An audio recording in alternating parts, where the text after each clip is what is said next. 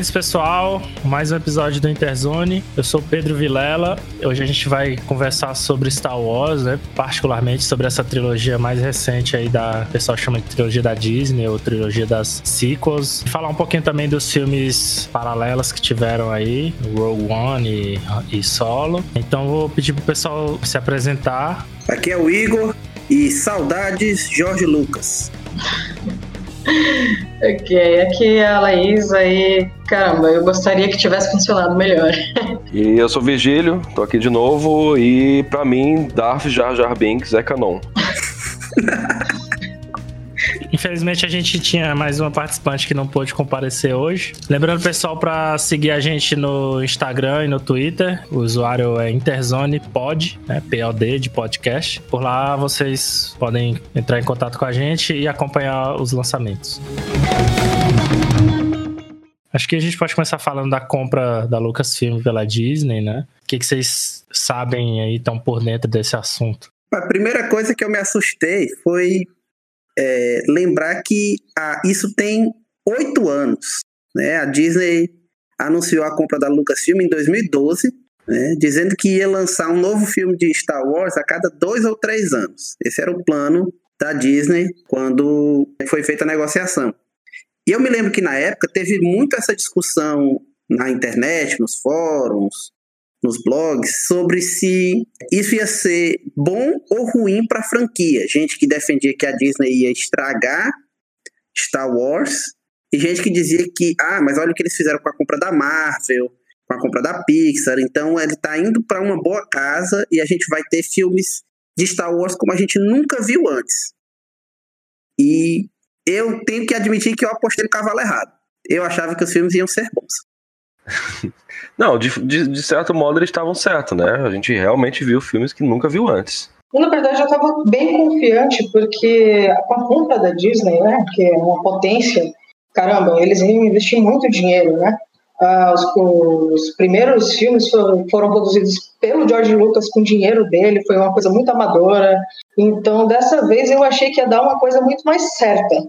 Né? Não foi que a gente receber. Para mim é aquela coisa, quando a premissa é falsa, a conclusão não pode ser verdadeira. Então, uma das premissas que, que, que, que hoje se sabe eh, a respeito dessa da compra da, da Lucasfilmes e toda a propriedade intelectual do George Lucas é que ela veio de um lugar de, de ressentimento. O próprio George Lucas já falou em outras oportunidades que ele vendeu Star Wars porque ele não aguentava mais Star Wars. Ele não aguentava mais a criação dele. Por causa de, de fãs dizendo ele a, não havia nada que ele fosse capaz de fazer que, o, fazer que os fãs aprovassem. E isso criou nele um ressentimento muito grande. Para ele é aquela coisa, ele virou um peso morto intelectual, é, criativo. Ele queria botar uma história dele para fora e foi massacrado pela crítica, massacrado pelos fãs, massacrado. Só não foi massacrado pelo comércio, que todo mundo comprou boneco naquela época, né? Se você pegar aquele documentário que tem na Netflix, né, os brinquedos que marcaram a época, Sim. Ele fala até que quando teve a nova trilogia, os brinquedos da nova trilogia não venderam tanto, mas os brinquedos da trilogia antiga voltaram a vender muito.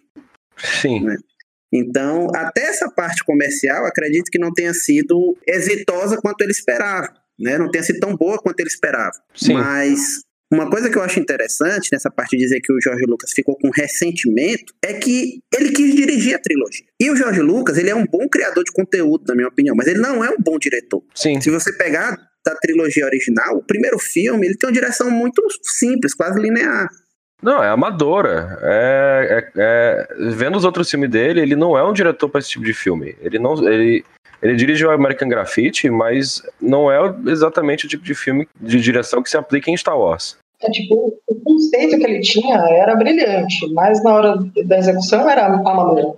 Né? Isso. E assim, é só ver os outros filmes dele também, tipo Red Tails, que é um filme sobre pilotos americanos da Segunda Guerra Mundial de uma divisão só de pilotos negros. É um filme assim que você olha e diz, cara, como é que alguém faria. Ah, foi o George Lucas.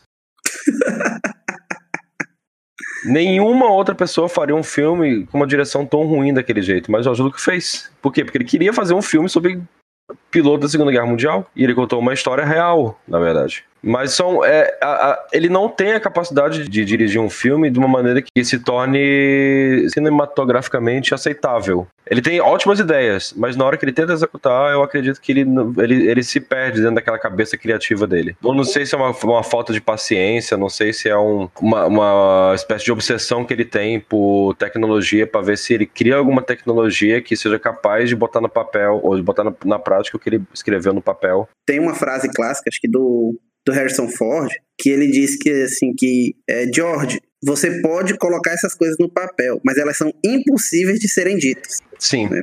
Exatamente porque ele escrevia falas que eram muito complicadas, muito longas, né? E uhum. que na produção, na época da trilogia original, como ele não era esse nome desse, do tamanho que ele virou, chegou a ser depois que Star Wars virou o que virou, ele podia ser cortado pelo, pelos atores, ele podia. É, o, o, diretor dos, das sequências, né? Acho que do episódio 5, eu não sei se o diretor do 5 é o mesmo do 6. Mas o diretor do episódio 5 era professor dele da universidade, então era uma figura que ele respeitava. Sim. Então você tinha gente para dizer não pro George Lucas. E quando você Sim. teve a trilogia nova, a trilogia sequel, prequel, quer dizer, a trilogia 1, 2 e 3, ele não tinha ninguém para dizer não. Então ele fez o filme do jeito que ele queria. E a gente vê é. que a direção do filme é complicada, é truncada. Os atores não são bem dirigidos, não passam bem as emoções que eles querem passar. Mas uma coisa que é inegável é que os episódios 1, 2 e 3, apesar do que ele chama de rima narrativa, eles têm muitos elementos novos para o universo de Star Wars. Eles não repetem a mesma história que foi contada no episódio é, 4, 5 e 6. Sim. Ele conta uma história diferente, com elementos diferentes, com personagens diferentes, coisa que a gente esperava que fosse carregada para a nova trilogia, mas que fosse resolvida a questão da direção, né? Que você tivesse diretores que pudessem pegar as ideias do universo Star Wars e transformar em histórias bem contadas. É exatamente aí, né? O problema é que eles acabaram requentando uh, é, para agradar os old fãs e, na verdade, o problema maior, né, no, no o sétimo até ele serviu bem, mas o nono tinha elemento ali que era demais, era too much. A gente estava assistindo e, e, não era esse fanservice que eu queria. ah. Eu vou, vou lançar aqui uma coisa para vocês, perguntando também, é, porque eu me lembro que eu estava animado para essa nova trilogia, até que colocaram quem vai ser o diretor da nova trilogia, J.J. Abrams. É. A minha expectativa foi pro chão. ele já vinha matando Star Trek. Aí ele bateu na porta, de, na porta de Star Wars. E agora tá batendo na porta da DC. Meu Deus. é um desastre.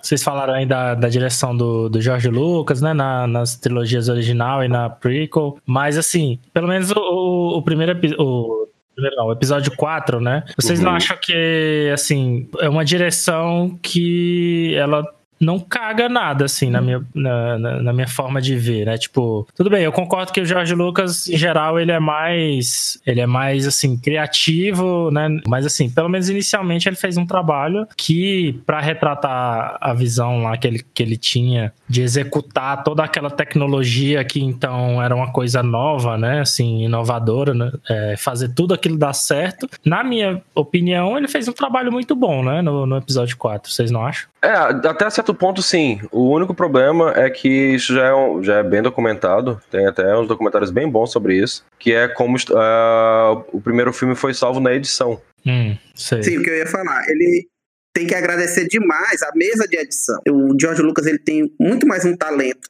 para montar o filme depois de filmado do que propriamente para filmar o filme. Né? Na, a, na parte da filmagem, dirigir os atores, né? ele não, não tem essa ele não tem um talento, ele não tem uma, uma habilidade muito grande, mas ele é muito bom de, usando o material que ele tem, montar o filme de forma de, a criar tensão, a criar é, a empatia maior com os personagens. A própria questão de que a Estrela da Morte, acho que o Virgílio vai me confirmar, no episódio 4, é que a Estrela da Morte chegava, mas ela não não tinha aquele suspense. Aí eles colocaram que ela chegava atrás de uma lua, e aí só quando essa lua sai, aí você ela, como ela está atrás dessa lua, essa lua precisa sair para uhum. poder a estrela da morte ficar em linha de tiro com o planeta. E isso cria uma situação de tensão, cria uma sensação de urgência. Sim, isso é verdade. Mas isso não tinha no roteiro original. É aquela coisa, a, salvo engano, era, era a atual ex-esposa do George Lucas, que era a editora na época. Ela hum. trabalhou ativamente para tentar salvar o projeto. E uma das grandes é, injustiças que se tem é se, tentar se apagar historicamente a figura da, da ex-esposa dele, que eu chamo, se não me engano chama Marisa, eu acho. Marcela, alguma coisa assim. Pra tu ver, né? Eu, eu sei do fato, mas não lembro do nome dela. Mas assim, por exemplo, é, eu não sei qual a opinião de vocês, mas eu, particularmente, também não acho o episódio 6 um, assim, um, um espetáculo de execução, né? De maneira nenhuma. Ele, dos originais, é definitivamente mais fraco em qualquer ponto que não, não seja sobre o Luke. Tudo que não, não Sempre que o Luke não está em cena, para mim é uma, é uma cena ruim. O que eu quero dizer é que, assim, é, a gente fala é, muito normal, muito é, aceito já que o Jorge Lucas não é um grande diretor nem nada do tipo, mas, assim, a gente também não tem grandes exemplos é, de filme, ou, ou, melhor, muitos exemplos de filmes bem feitos e executados de Star Wars com outras direções, né? Tem o episódio 5, eu não sei, a gente ainda vai chegar lá e falar do, do Rogue One e do Solo, mas assim, tudo bem, é, em termos de porcentagem, né? Os episódios que o George Lucas dirigiu, ele provavelmente só acertou em um e mais ou menos, eu diria, eu sim. Eu, pessoalmente, gosto do episódio 3 até certo ponto, mas tudo bem, ele nunca fez. É, ele não fez muitos episódios, não dirigiu muito bem os episódios que ele fez. É, mas, assim, não é como se também tivesse outros diretores que fizeram maravilhas com Star Wars, sabe? É, assim, particularmente, eu gosto da trilogia prequel porque eu era uma criança que acompanhava aquilo. Mas hoje em dia, analisando tecnicamente, é, é, complicado de defender, né? É, eu assim, eu vi, eu revi é, os, seis, os seis filmes antes do set sair, né? Porque a minha esposa nunca tinha visto, então fui ver com ela. Eu também tava. Assim, eu nunca fui um grande fã dos filmes de Star Wars, mas eu tava esperando para ver o set e tal com sem nenhuma nenhum hype nem nada do tipo. Que eu realmente não sou um fã particular de Star Wars, mas estava me preparando para ver e aí e aí na, é, como ela nunca tinha visto, a gente foi ver junto.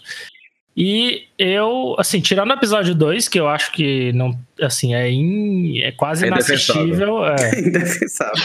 Mas o, o, o 1, um, tudo bem, tem muita besteira, mas eu gosto dele. É, ainda acho um filme legal, assim, é, no universo de Star Wars. É, inclusive, Sim. tem meu personagem preferido da, da, da franquia inteira. Jaja Binks. Que é o, que é o Jaja Binks, que é o Qui-Gon. Não gosto do Qui-Gon, bicho. E, e assim, não dá pra, não dá pra negar que, que a qualidade, digamos, de, de novidades, né, que, o, que a prequel trouxe caiu muito em relação à a, a trilogia original, assim, que nem o Igor falou. Tudo bem, tinha um monte de coisa nova, né?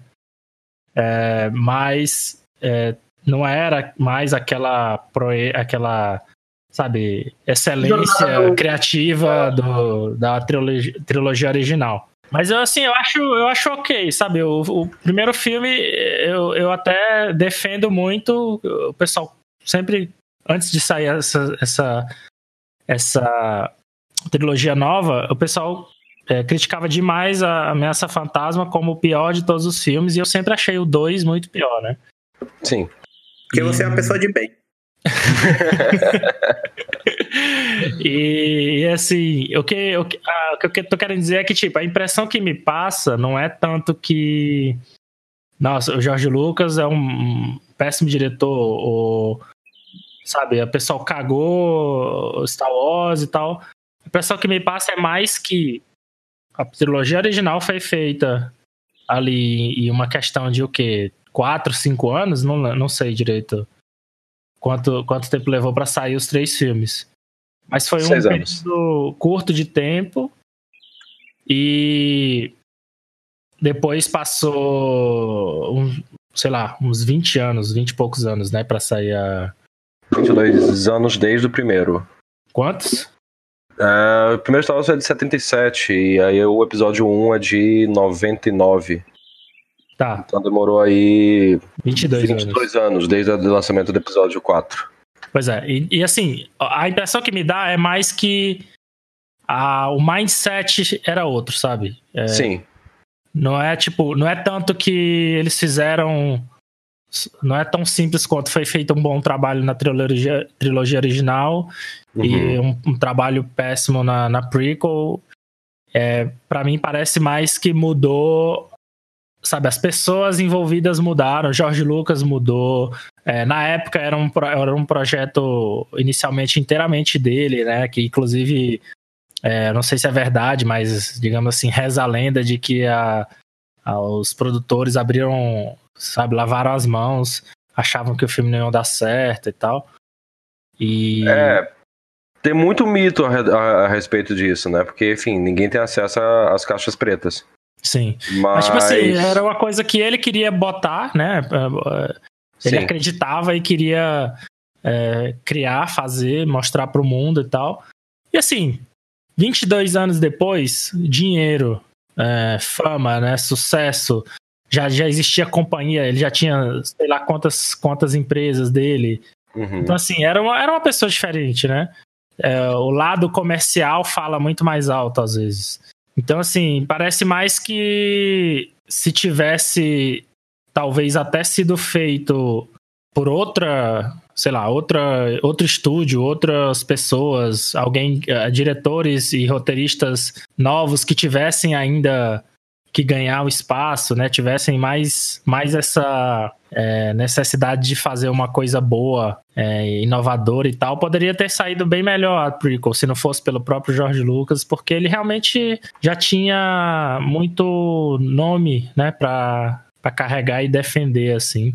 E a partir, da, a partir do momento que você é bem sucedido, você se preocupa mais em vender, né, do que... E também tem uma coisa que eu acho o seguinte: é, o primeiro Star Wars meio que foi um, um relâmpago preso na garrafa, né? É uma coisa assim que ninguém conseguiria, conseguiria prever que poderia acontecer esse fenômeno que foi Star Wars. E eu acho que de, de lá pra cá só tem se tentado reproduzir o mesmo efeito. Porque a, a reverberação da- da- desse relâmpago, né?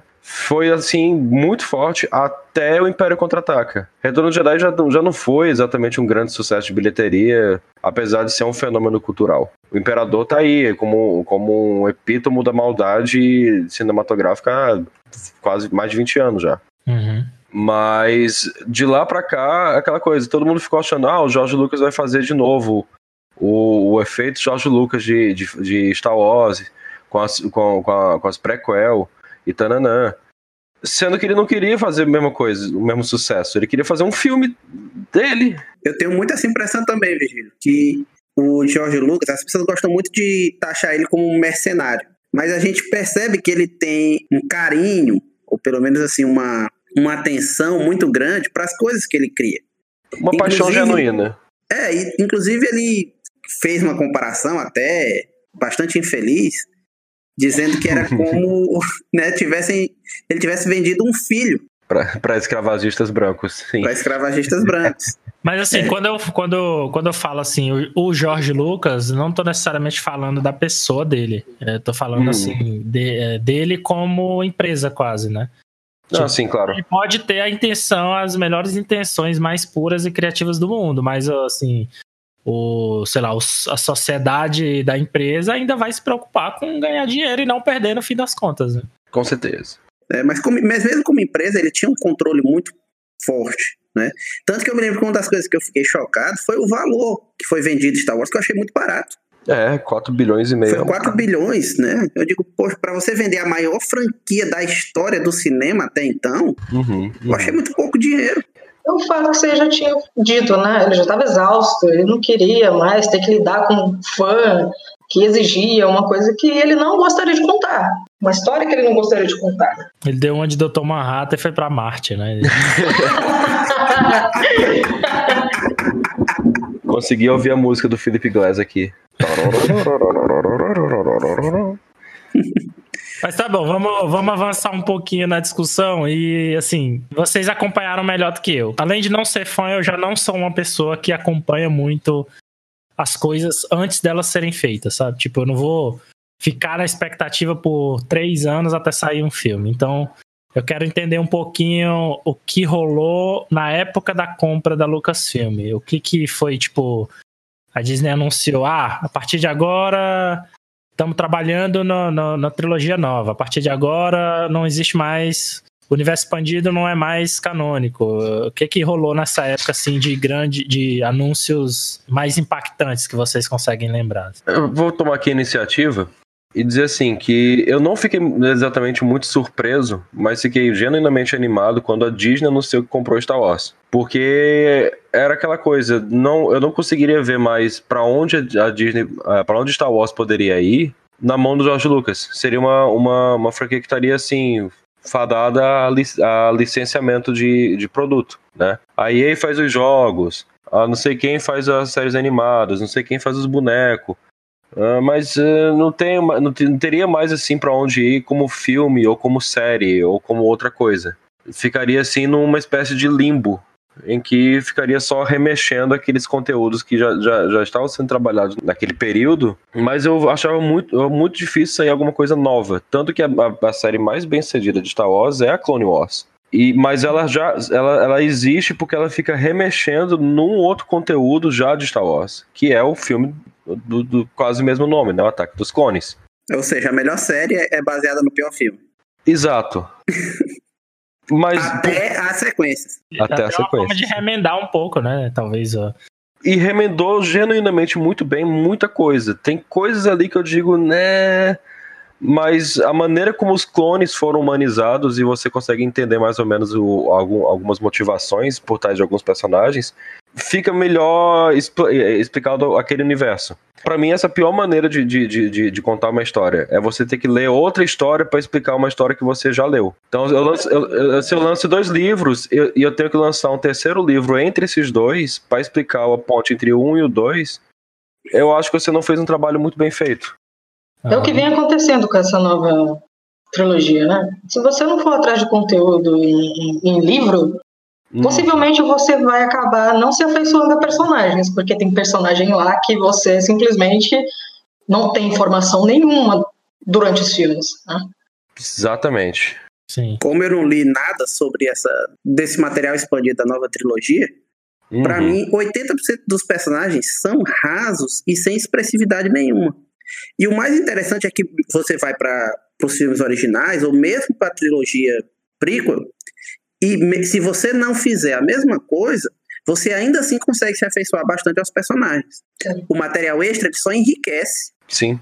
É, porque assim, você tem uma, um, um filme ou três filmes com protagonistas que precisam ser introduzidos fora dos filmes, não existe isso, né, velho? Uh, a primeira trilogia demorou meio filme pra botar todos os protagonistas na mesma cena, né? Uhum. Leia, Han Solo, Chewbacca e Luke estavam na mesma tela no, na metade do primeiro filme. Tava todo mundo ali já já fazendo suas coisas. E ali, então você teve tempo para entender mais ou menos o, que, que era, cada um queria e ver como é que eles iriam interagir. Isso foi muito bom. Sim. Essa trilogia nova, fim, Ela é, mais é, Ray. Game of Thrones assim, né?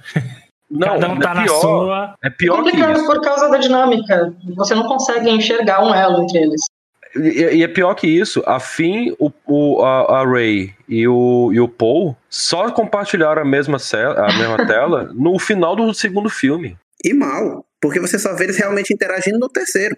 Exato. O, o, o, você, o Finn tá num canto, assim. Você vê o, o Paul, a Ray e o Finn tá lá na cena, mas ele o não tá. O próprio plot do Finn parece que, que foi solucionado no oitavo filme. Quando ele chegou no nono, a gente fica sem saber o que esperar dele. E, e para piorar, ainda botam um personagem novo. É. que ainda dilui ainda mais a relação entre os personagens. Então fica claro que na, na, na visão daquele diretor, a, essa dinâmica dos personagens era, era, era, irrelevante. O que era relevante era alguma Bonequinho. outra coisa. Que... Nada, não tinha nada de relevante. era alguma outra coisa que só ele sabe até hoje. Na minha opinião, o problema é que essa trilogia na, e isso é uma parte da administração, na minha, na minha opinião, isso é culpa da Kathleen Kennedy, não é dos diretores, não é dos atores, é que ela queria fazer uma trilogia de despedida do cast original. Então, o primeiro filme, você tem a Rey, você tem o Poe, você tem o Finn, mas nenhum deles é o protagonista do filme. O protagonista é o Han Solo. A não história do segundo concordo. filme é sobre o Luke. Não é sobre a Rey, não é sobre o Kylo Ren. A história é sobre o Luke ter desistido de ser um Jedi e no final voltar a ser um Jedi. E o terceiro filme só não é sobre a Leia porque a Carrie Fisher morreu. É. Então, os protagonistas que deveriam ter sido passado o bastão para eles nunca assumiram esse manto. Vão tentar assumir no, no terceiro filme. Uhum. É, faz sentido. Eu, assim, eu ainda acho que. Eu nunca tinha parado pra olhar por assim, não. Eu ainda acho que o, o grande. É, não, não, digo protagonista, porque em termos de tela, ele não, definitivamente não é, né? De tempo de tela. Mas eu acho que o personagem principal dessa trilogia, pelo menos foi o que eu consegui me apegar, foi o Kylo Ren, né? Sim. Não, mas é também porque o Adam Driver ele é um excelente ator, né? Com um roteiro horrível, ele conseguiu entregar muito mais do que foi pedido, né? Mas eu acho assim, ele é o único personagem que tem um arco de verdade na história. Que, Sim. que tipo, os outros personagens, eles parece que no meio do arco deles cancela e começa de novo, sabe? Mas aí é que a gente volta pro problema, que é uma questão de administração. A gente viu o arco do Kylo Ren três vezes, em três filmes diferentes. Sim, é um bambolê o arco dele. Ele tá aqui, mas ele volta pro mesmo lugar. Não, não acho tanto. Eu acho que os outros personagens são mais assim. O Kylo Ren, é, eu acho que ele sofre por essa, essa variação de diretor, né? J.J. Abrams, depois Ryan Johnson, depois J.J. Abrams de novo e cada um meio que desfazendo o que o outro tinha feito. Mas, surpreendentemente, ainda assim, eu acho que o Kylo Ren consegue ter uma continuidade até razoável na trilogia toda, porque o que acontece é que os, os vilões dele, assim, os, uh, os problemas dele mudam muito. Tipo, parece que tá reaparecendo os mesmos os mesmas dificuldades que ele tem que vencer, mas assim, ele como personagem, ele mantém uma uma como é que chama, uma consistência é, que parece dá, pelo menos para mim deu a sensação que ele estava se, é, sempre evoluindo, que não aconteceu com os outros personagens na minha, do meu ponto de vista. Mas eu concordo com a Laísa quando ela disse que isso é muito mérito do Adam Driver. Ah, sim, não, com certeza, assim. É, eu acho assim, eu sou, eu vou ser a última pessoa que vai é, defender qualquer ponto relacionado à direção desses três filmes, porque direção e roteiro, assim. Eu acho que é uma cagada impressionante, eu não, que assim, é difícil até de imaginar que daria para fazer uma cagada tão grande com Star Wars, que é uma coisa que por mais que eu sempre tenha, como eu já falei, eu nunca fui grande fã, assim, mas uma das das críticas que eu tenho à franquia de modo geral é que ela é muito rasa, assim, né? Nos filmes. É, a gente vê coisas muito mais aprofundadas nos jogos e coisas assim. E nos filmes ela sempre foi muito mastigada. E eu queria, eu gosto de coisas um pouco mais trabalhadas, com discussões mais profundas. E Star Wars é uma coisa tão fácil de fazer que é impossível. É, assim, era impossível imaginar que alguém ia cagar tanto uma trilogia inteira, sabe? Amazing. Every word of what you just said was wrong. It's time for the Jedi to end. Essa questão dos, dos diretores, né? J.J. Abrams, Ryan Johnson, o pessoal fala muito que parece até uma rixa, né, entre eles. Eles fazem questão de, de, de, de, de fazer o que, o... o que o outro tinha feito. Assim, até que ponto vocês acham que é, assim, que é verdade, assim, que tipo o diretor queria botar, por exemplo, Ryan Johnson. A gente sabe que eles tiveram liberdade, né? Ele teve liberdade total para fazer o roteiro dele. Ele falou assim: não, a minha visão para Star Wars não é essa que o que o J.J. Abrams criou. Eu vou fazer do jeito que eu que eu enxergo. Mas vocês realmente acham que tipo que ele realmente desconsiderou o quanto isso ia prejudicar, né, a, a história dos filmes e ou acha que tipo ele não, não necessariamente quis é, fazer algo tão diferente assim, mas fez uma cagada meio que sem perceber, assim. O Ryan Johnson? Eu acho que ele trouxe alguns conceitos bacanas.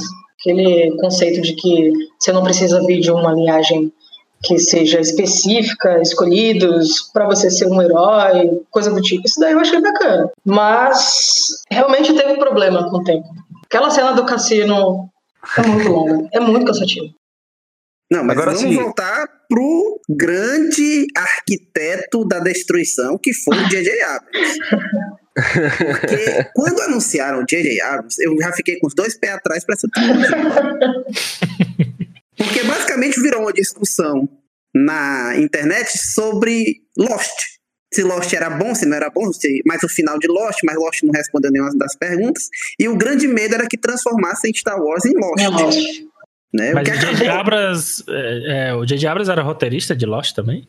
Ele era Sim, produtor e roteirista das primeiras temporadas, das sim. primeiras temporadas. É. Colocou muita coisa que eles chamam, tem um conceito de mystery box, a caixa de segredos, a caixa de mistério. Mystery Que é Box. você botar uma coisa que ninguém sabe o que é e deixar a internet se matar pra, te- pra tentar descobrir uma resposta que ele nunca vai responder dentro do seriado. Uhum. tá? E isso ali tá está no, no episódio 7 escritinho essa estratégia, além do lens flare, que eu particularmente detesto, que é aquele efeito da luz vazando na tela, que não tem a menor necessidade daquilo. comedido. Mas na hora que aparece eu passo raiva, meu. Mas Eu tava tão ultrajado com outras coisas que nem isso é pra mim. Mas quando começaram a sair as imagens de produção, eu até que eu digo, não, pode ser que seja bom. Você, ele começou a dizer, olha, nós não vamos usar muito CGI, nós vamos colocar mais boneco. Toda a ambientação tinha muita cara de Star Wars. Então a parte visual, se você pegar a produção do primeiro filme, ela é muito boa. Né? As coisas parecem Star Wars, tem cara de Star Wars. E por mais que ele não empolgue, né? Você consegue enxergar que é um filme bem feito. Ele, ele tem começo. Não é aquela coisa esquisita que parece o último, né? Que a gente tá falando já do J.J. Abrams. O nono parece que foi um, re- um recorte em cima de outro recorte, de outro recorte. Tem cena que a gente vê o cabelo do, do Adam Driver mais curto. Ou seja, realmente aquilo ali foi regravado. Fica e ficou no produto evidente. final. Sim, isso é. e o, o último filme é uma vergonha, né? É o, é o- o chamado filme And Then, ou o filme E aí? Em que as coisas não parecem ter uma sequência lógica, mas sim são um bando de eventos que acontecem porque o filme precisa que eles aconteçam, né? O Kylo Ren está num planeta matando gente, e aí ele encontra o Palpatine, e aí a Rey tá treinando com a Leia, e aí eles vão para um, para um planeta de areia, e aí eles encontram o Lando, e, ou, ou seja, nada tem ligação direta com o que aconteceu anteriormente. E os McGuffins super fáceis de solucionar, cara. Você não tinha nem tempo. Nesse último filme, você não tinha tempo de se, emocionar. Você não sabia, né? Às vezes teve uma cena só que eu ainda fiquei surpreendida. Mas dois segundos depois, sabe, já foi na minha cara a resposta. Eu falei, mano, não- desse jeito não dá. Ah, eu, eu acho que O também filme não, não deixa eu claro, curtir. né? Não ficou claro, mas território de spoiler aqui é livre, sabe? Livre no sentido, vai rolar spoiler direto, porque enfim. Vamos falar de, de, de, de, de coisas que aconteceram no 9 já, o filme já saiu tem um mês. E quem não viu também, a gente recomenda não ver. Por favor. É, fique com a sua versão do episódio 9 na sua cabeça, que ela provavelmente é melhor do que a que foi pro cinema. E fique pra sempre na dúvida porque que estão chamando uma trilogia uma sequência de dois filmes. Inclusive, eu recomendo que você não assista nenhum filme da trilogia, se você nunca viu. É, é. né?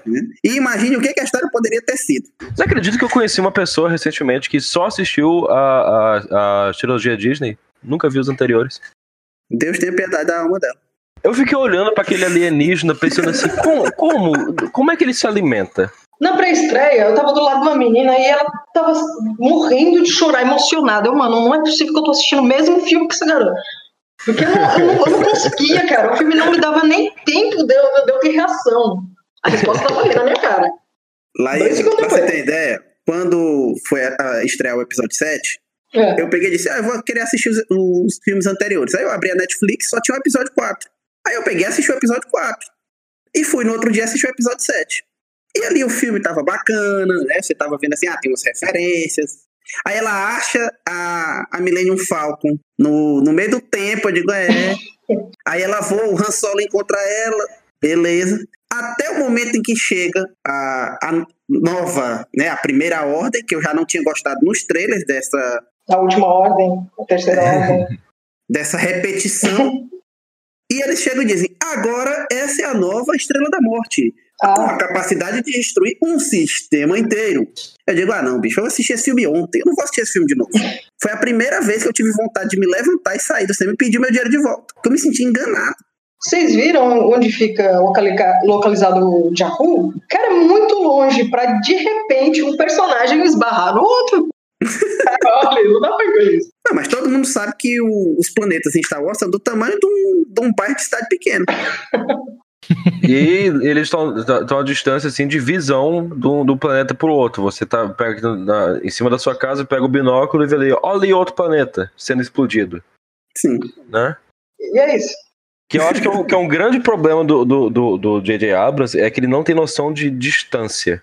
Ele não, ele não, ente- ele não, eu acho que ele não consegue compreender quão longe as coisas são uma das outras. Deve ser porque viveu a vida inteira andando de jatinho ou sendo levado no colo pelas pessoas. Pode ser qualquer coisa. É, cara, a gente, não, a gente não tem noção nem da distância que é a Lua, meu irmão. Todos os planetas do sistema solar cabem entre a Terra e a Lua. Exatamente, isso é uma Isso é um loucura. fato.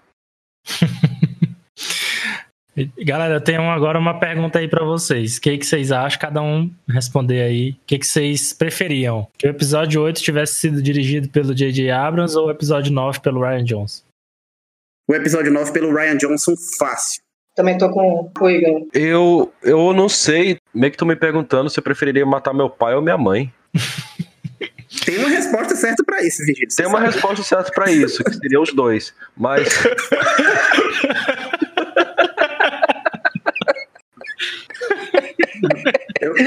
Mas. Eu pergunto assim, porque eu, eu queria entender o que, que vocês acham que, que quebrou mais. Tipo, quem introduziu os melhores conceitos e quem cagou mais o trabalho do outro, né? Se foi o J.J. Abrams ou o Ryan Johnson.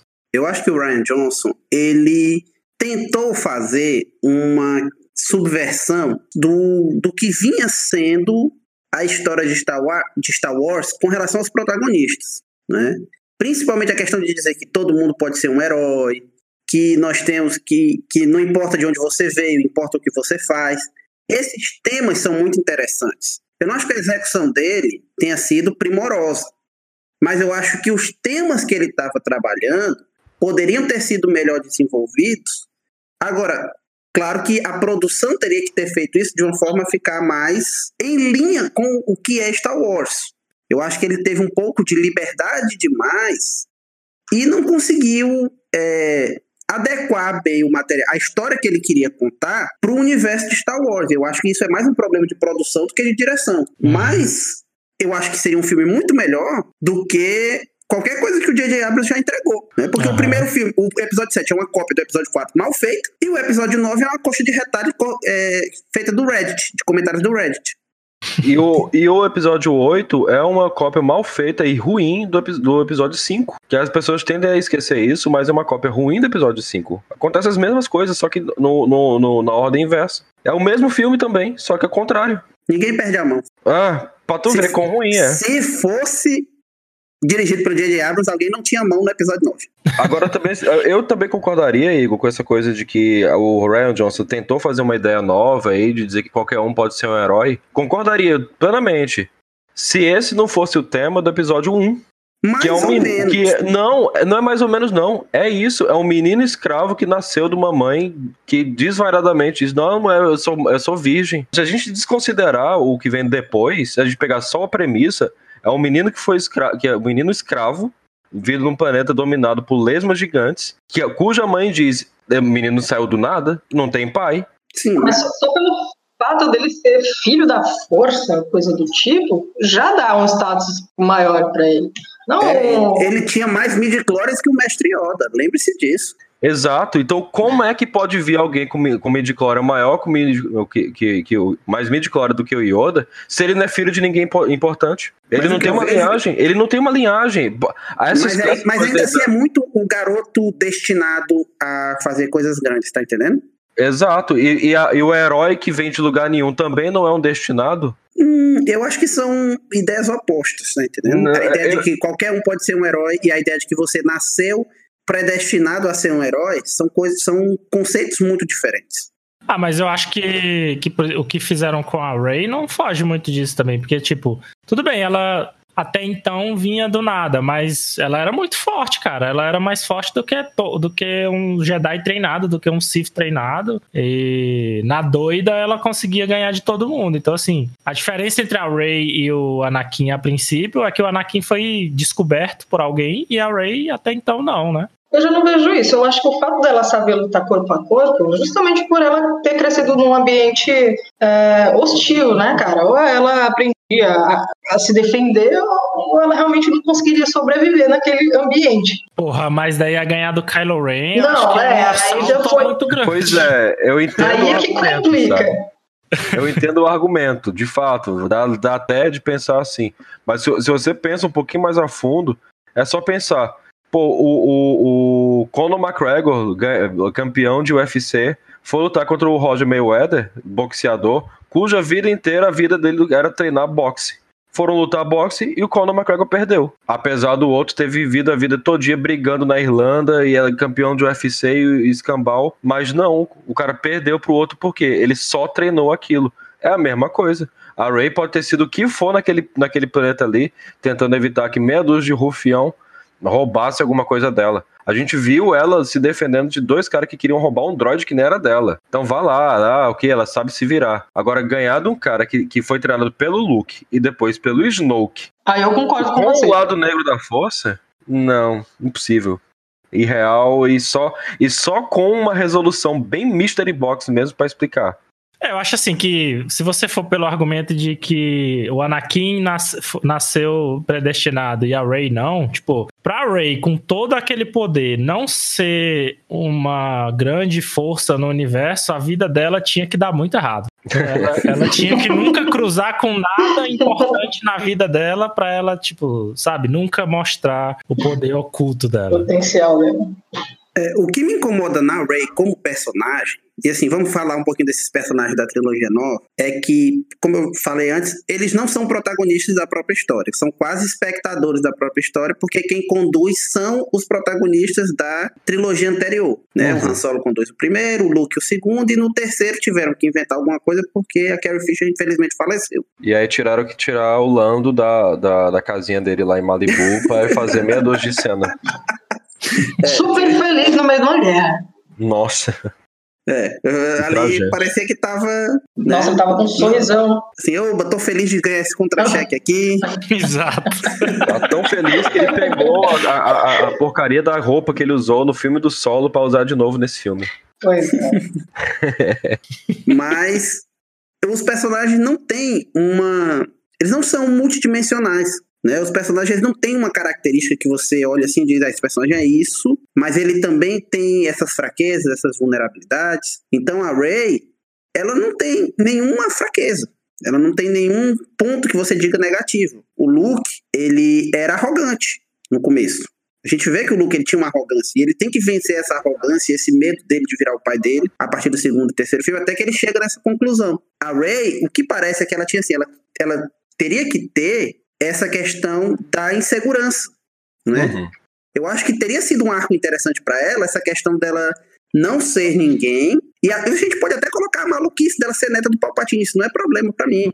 Mas no final ela tinha que pegar e dizer: não, eu sou eu. Né? Aquele final, porque na, no filme eles perguntam se é, aquele menino lá no, no planeta lá do deserto pergunta: ah, como é o seu nome? Ray. Ah, mas eu, ele também queria saber o seu nome, da o nome da sua família. É uma velha. Uma velha. É, não, ela é fica. É uma velha? Pra mim que aquilo era é criança. Uma velha. É uma velha, eu acho. Uma velha. É, é uma velha. Então era uma velha. Pra mim era uma criança. Não, não, não tem criança naquele lugar ali, pode ter certeza. O Igor já tava tão. não, não é isso, é porque os alienígenas são tudo pequenos, pô.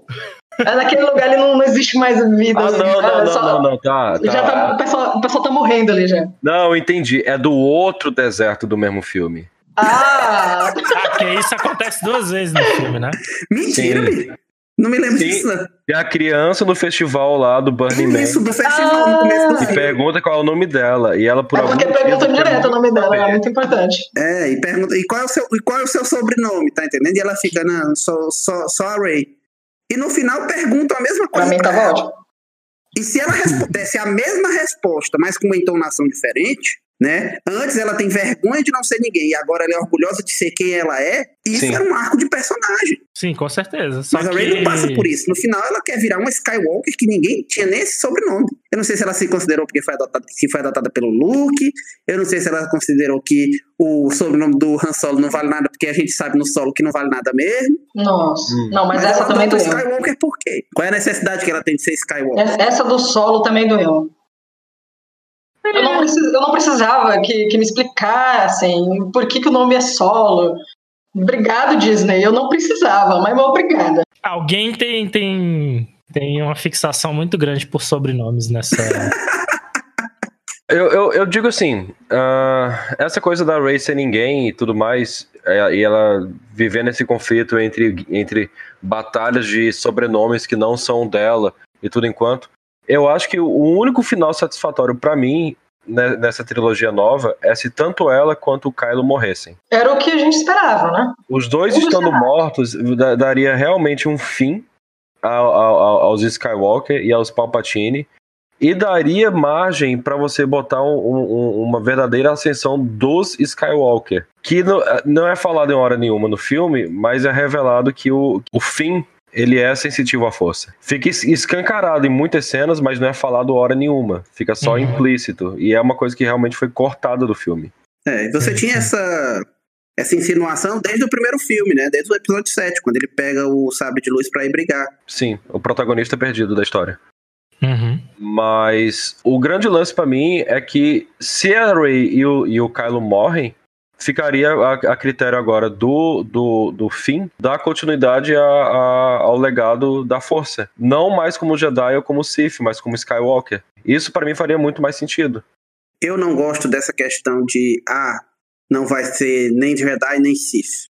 Eu vejo muita gente falando do episódio 7, elogiando esse aspecto da história. E eu pergunto, essas pessoas não assistiram o filme, não? Porque no final do filme, isso é mostrado que é, o Luke, quando estava com essa posição, ele estava errado. Sim, O filme todo é pra mostrar que o Luke, ao achar que você não tem que ter nem Jedi nem Sith, e que os Jedi estavam errados, essa posição dele estava equivocada. E sim. que ele precisa vestir as calças dele de né, tirar o pijama e resolver as coisas na galáxia, porque a galáxia está precisando dele e dos Jedi. Então o filme não é sobre como os Jedi não são necessários, e sim como a gente não pode desistir frente à adversidade. O filme passa tanto tempo no discurso do Luke que parece que o filme é sobre aquilo. E a gente está tão acostumado a ouvir a palavra do Jedi mais velho e sábio como a verdade que está sendo ensinada pra gente no filme, que o final embaralha a nossa cabeça. No final você só se pergunta, tá, mas o que, que você quis dizer afinal, né? Isso. A história É era sobre o que confiar, mesmo? é pra não confiar, é, se não é pra confiar, qual é a sua alternativa? Então, o que, que você quer dizer, afinal de contas, né? Isso. É complicado li- tentar lidar com um filme que, que, que- cuja premissa sai disso aí, né? No sentido de que eu acho que eles quiseram abordar um tema que Clone Wars fez muito bem, que foi com Hum. a Ahsoka Tano. Só que no filme eles acabaram que não teve tanto sucesso assim. Ficou muito confuso. Inclusive a voz da Ahsoka Tano tava lá, né? E O que já quer Não, dizer que não. ela morreu, então. não Yeah. entendi muito bem também, né? Lá na hora. Porque a Ahsoka Tano é de outros, outras mídias que nem todo mundo que tava ali, né? Desse novo pessoal que foi atraído através dessa nova trilogia, conhecia. Aham. Eu mesmo só conheço ela de nome, eu não faço a menor ideia do que é a personagem, do que, que ela fez. Mas não se preocupe, ela já está morta, então. O conceito do Jedi cinza também foi tinha tanta coisa para ser explorada que eles acabaram deixando para lá. Uhum. Eles tentaram, mas no final eles acabaram deixando para lá. Que é o grande problema que eu vejo dessa trilogia, que é a falta de um tema. né? A gente pega o nome da, da franquia, é Star Wars, Guerra nas Estrelas. Uhum. E o primeiro filme é sobre basicamente um grupo de resistência lutando contra nazistas. Né? Não no sentido ah, li- literal, mas toda a, a indumentária, a filosofia do Império é baseada no nazismo. E isso não é segredo para ninguém, a própria estética deles é muito baseada. Mas você tem a história tá sobre falando do isso. episódio 4 ou do É, 7? na trilogia original. Na trilogia original. Né? A trilogia original ele tem muito essa questão. É um grupo de resistência contra o Império. Né? A rebelião contra o Império, que domina o Império que, é, que massacra, que explora. Então são os defensores da liberdade contra a opressão. E o mais interessante é que a história do primeiro filme ela é por mais que seja assim o escrito a jornada do herói, quando você vai ver a trilogia toda, ela acaba sendo sobre como a gente consegue derrotar o mal. E como é que o Luke ganha do Imperador? Ele não ganha do Imperador derrotando o imperador num confronto físico. Ele ganha se recusando a lutar, porque ele vai para tentar salvar o Vader, o imperador atiça ele para lutar contra o Vader, né? Eles brigam, o Luke está para matar o próprio pai. Quando ele se percebe, né? Porque quando ele corta a mão do Vader e vê que ela é robótica, ele vê que a própria, ele lembra que a própria mão dele também foi cortada e que ele vai seguir o mesmo caminho. Então fica, ele para porque ele vê que a violência não vai ser a resposta, né? E isso é que incomoda o imperador, isso que faz o imperador é, se voltar contra ele, faz o pai dele salvar ele. Ele é salvo por amor no final das contas. E é piegas? É, mas histórias podem ser piegas. Histórias podem ter um componente emocional brega. Mas isso também faz com que essas histórias ressoem com a gente, porque todo mundo é um pouco brega também. E quando você vai para a trilogia prequel, ela é sobre o fascismo, é sobre a ascensão do fascismo, é sobre como as pessoas é, abandonam a, as próprias liberdades em prol de uma segurança. É a mesma história do Império Romano, a mesma história da, da ascensão do, do nazifascismo na Europa. Né? E no plano individual, é sobre como o, a gente não pode deixar que os nossos medos, a nossa arrogância, tomem conta da gente e faça com que a gente perca a noção do, do que é importante. Porque apesar de ser muito mal dirigido, a gente vê que o, o Anakin, ele é movido pela vaidade, porque o imperador fica alimentando a vaidade dele, pedindo para que ele seja o guarda-costas pessoal dele. E ele acha que a partir daquilo ele mereceria, né? Porque eu mereci ser um cavaleiro Jedi, um mestre Jedi. É como diz o meme, né? Como é que você pode sentar no, no, conselho do, dos mestres sem ser um mestre? Então ele começa a questionar a própria lógica da, da organização que ele está abastecido, alimentado justamente por um tirano em ascensão. Isso, ele fica achando que ele está sendo subvalorizado, que ele merecia mais. Aí tem a questão da Padmé, ele ter medo de perdê-la, né? Que infelizmente é uma coisa muito mal trabalhada na trilogia, que poderia ter sido muito melhor explorada, mas ele tenta colocar esse tema lá. Então, o tema da perda, o medo da morte, o medo de perder a pessoa que ele ama. Mas aí a gente chega nessa trilogia Disney, né?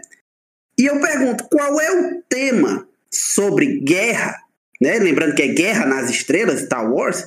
Qual é o tema? O grande plano, pano de fundo dessa trilogia não é nada. É um, eles simplesmente requentaram o, a disputa Império Malvadão contra Resistência da Liberdade e jogaram nessa trilogia nova. E você tinha tanta coisa para se falar, gente. Se você pegar a trilogia original, ela vem ali quantos anos depois da Segunda Guerra? O ponto para mim é que esse, essa trilogia não, não te contou nenhuma história. Correto. Não contou uma história. Ah, os três filmes eles não contam uma história. Eles não falam sobre alguma coisa. É o seguinte. Eles são uma coletânea de pequenas histórias, de pequenos contos sobre temas que podem até ser importantes, mas que não se comunicam como história, não se comunicam como trilogia. O, o, as três trilogias podem ser resumidas assim. Primeira trilogia contou uma história clássica no, no ambiente moderno espacial. Beleza. A segunda trilogia, que é a prequel, ela conta uma história boa, só que de uma maneira bem ruim. Mas você até que entende. A terceira trilogia não conta história de nenhuma e ainda te chama de burro. Eu tendo a concordar com essa análise. Além de desfazer muita coisa que foi construída, né? Salvo engano, tinham. tinham durante o filme também foi apresentado, né? Ah, que eu vou, eu vou fazer um. um você, quando você me matar, você vai ser todas. Uh, todos os Sif, todos os Sif. Sim. Porra, ok. Ela vai, mata ele e, e decide virar Jedi. Eu, mas o que é isso? Nem, Sim. Nem, você tem que me matar pra eu virar você. Oh, não, você me matou, não posso virar você. Hã? Não, eu acho engraçado que, tipo, o, todo o plano do Palpatine era. Primeiro era o Kylo Ren matar a Rey. Só que não, né, não era. Na realidade era a Rey matar ele. Uhum. Só que aí ela decide que não vai matar. É, e aí ele, tá bom, então eu vou te matar, que vai dar certo do mesmo jeito. Então por que, que ele não fazia isso do começo? Por que, que o plano dele não era matar ela do começo, sabe? Se, se ia dar certo também, igual. Amazing. Every word of what you just said was wrong. It's time for the Jedi to end. Queria entrar agora um pouco no detalhe do elenco. Assim, a gente já falou um pouco, né? Principalmente sobre o Adam Driver, mas eu acho que a gente pode falar de um por um. Assim, vamos começar pela Ray, né? Pela Daisy Riley, né? assim, eu acho que a Daisy Ray, ela não é uma atriz que decepciona no papel. Eu acho que quando é exigido dela tanto a parte física quanto a, a parte emocional, eu acho que ela, tem, ela entrega bem. Eu acho que o grande problema não é a atriz, mas o personagem em si, que tem poucas oportunidades de demonstrar isso. É, o, a personagem dela parece que ela é a epítome da bondade. E eu não digo nem a crítica que o pessoal faz, que ela é uma Mary Sue, que ela consegue resolver tudo sozinha, mas que ela não tem vulnerabilidades emocionais. Né? Ela, ela não tem um defeito para você dizer assim, até para humanizar ela. Ela parece um robô. Né? E como ela parece um robô, a gente fica difícil de, de simpatizar com a Ray muitas vezes. Eu acho que, inclusive, no último ela foi uma das atrizes que mais se sobressaiu, porque dá para perceber que ela estava tentando transmitir emoção. Salvo engano, ela só tinha feito um filme independente, né? Mesmo que a carreira dela não tenha deslanchado, que nem a do Adam Driver, que agora né, cadeira cativa em todas as premiações grandes.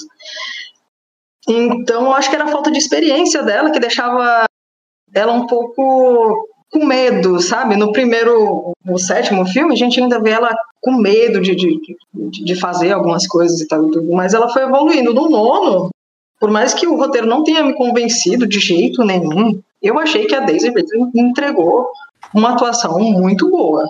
De todos eles, quem teve o a melhor desempenho foi a Dan Driver.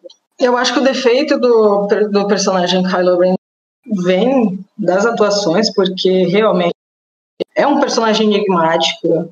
Eu não senti tanta empatia pelo Kylo Ren devido aos filmes, mas quem leu Bloodline e sentiu como foi passar pela infância dele, os problemas com os pais, se dedicava muito tempo no Senado, sendo Han Solo, e todo aquele assédio que teve, né, do, do, do Snoke, dá para você conseguir entender a profundidade do personagem. Mas mesmo assim, eu acredito que o Adam Driver ele conseguiu pegar o feeling disso, sabe? Conseguiu pegar o feeling do, do personagem e entregou uma atuação muito boa. Cara. E foi, assim, pra mim, um grande desperdício, né? Porque ele é. Daqui a pouco vai ser que nem o Harrison Ford, né? Os caras ficam chamando para fazer filme de volta e não quer porque a oportunidade que a gente teve foi essa e infelizmente os diretores não exploraram o suficiente dele, né? É, ele é um cara que tá bem em ascensão também, né? Como ator, assim. Sim, sim. Sim, ele tem um carisma que fez. tá fazendo ele ser um queridinho, principalmente com o público feminino, mesmo sendo um homem feio. Tá dizendo, ele entra na lista de uhum. galã feio, tá entendendo? Uhum. Mas é muito interessante porque ele é muito carismático. Ele fez agora The Night Live, né? Não sei se vocês chegaram a ver. Já, já. E ele não é assim hilário, mas ele tem um carisma muito. Ele consegue prender a sua atenção. Você fica observando ele. Qual filme? Não, a abertura do Saturday Night Live. Ah, não, não vi. Do Saturday Night Live. Já, já, eu vi, eu vi. Viu? E é muito, é muito interessante como o, o personagem, no primeiro filme, no episódio 7, ele parece que vai ser assim, o grande, a grande epítome do mal, e aí, a partir do momento que o Snoke manda ele tirar o capacete, né? É, o famoso tira essa farda preta que tu não é caveira, tu é moleque. Uhum. Sim. E aí a gente vê um garoto transtornado. A gente vê uma, um garoto birrento, mimado, que fica quer resgatar uma glória que ele acha que a família dele deveria ter. Isso tudo é um tema muito interessante que poderia ter sido muito bem trabalhado. Mas aí a gente entra no problema do Snoke, né? Que é um dos, dos não personagens que essa série tem. A Laísa falou, ah, porque ele foi seduzido pelo Snoke, mas a gente não vê isso, só é contado. Ah. Sabe? O que foi essa sedução do Snoke? Como foi que o Snoke conheceu o Kylo Ren? Qual é a relação dele com o Kylo Ren? Não, isso não existe, sabe? Isso não existe nos filmes, e então torna o personagem raso. Quando a gente chega no segundo filme, o personagem vai para um caminho bem interessante de dizer: eu não quero ir pro lado negro, mas eu também não quero ser um Jedi, eu quero ser algo diferente. E quando a Rey nega para ir para esse caminho, ele deveria abraçar completamente a questão de ir para o lado negro. Né? Dizer, se você não vai estar comigo, então a maldade é a minha única, a minha única opção. Que é uma posição até bem machista, mas que acaba sendo um dos, dos subtemas que é trabalhado no episódio 8, na verdade, né, no episódio 8, e que infelizmente é jogado no lixo no episódio. Mas o Adam Driver ele entrega muito de um personagem que infelizmente foi dado muito pouco, era um personagem que tinha muito potencial, que não foi aproveitado por conta de todos esses problemas de produção da trilogia. No último filme a gente teve pouco tempo de tela, inclusive. E mais cenas de ação do que cenas introspectivas do personagem, como a gente teve no. Uhum. É, isso que tu falou do carisma e tal, eu acho bem interessante que sempre tem, a gente é, já tá acostumado, mas sempre surpreende o, a, o ator que consegue ser carismático sem necessariamente mostrar o rosto, né? Tudo bem que o Kylo Ren é, mostra bastante o rosto durante a trilogia inteira, mas ele também tem muita cena de capacete. E ele é um, é um personagem que, assim, você percebe que ele é sarcástico, é, né? Ele tem as tiradas dele, ele, como tu falou, ele tem aquela pegada de, de birrento, né? De um pouco mimado, assim. Que inclusive é interessante que, que esse tipo de personagem é, muitas vezes não, não, não, não desperta muito carinho do público, né? A gente tem o exemplo supremo do, do Joffrey no Game of Thrones, que, que o cara desistiu de atuar depois de fazer o Joffrey. Ele deixou de ser ator, porque, tipo, ele é odiado por todo mundo. Então, assim, é, o, esse tipo de personagem costuma ter uma dificuldade de, de, de, se conectar com o espectador, e no caso do, do, do Kylo Ren, não. Eu, pelo menos, como eu já falei, é o personagem que eu achei mais interessante, assim. E que mais deu, deu vontade, né, de, de acompanhar que infelizmente, que nem vocês falaram, ficou raso ao, ao, longo da trilogia. Mas ele foi o que eu achei mais instigante, assim. Até porque eu acho que você não é obrigado a consumir esse conteúdo uh, da, da, da, conteúdo de livro, conteúdo outra mídia. Eu, eu acho que o filme tem que ser autoexplicativo. O personagem está aqui, você tem que apresentar, você tem que mostrar a origem. E é isso. O Kylo Ren, por mais que o Adam Driver seja um baita ator, infelizmente a gente não conheceu. Não conheceu o personagem.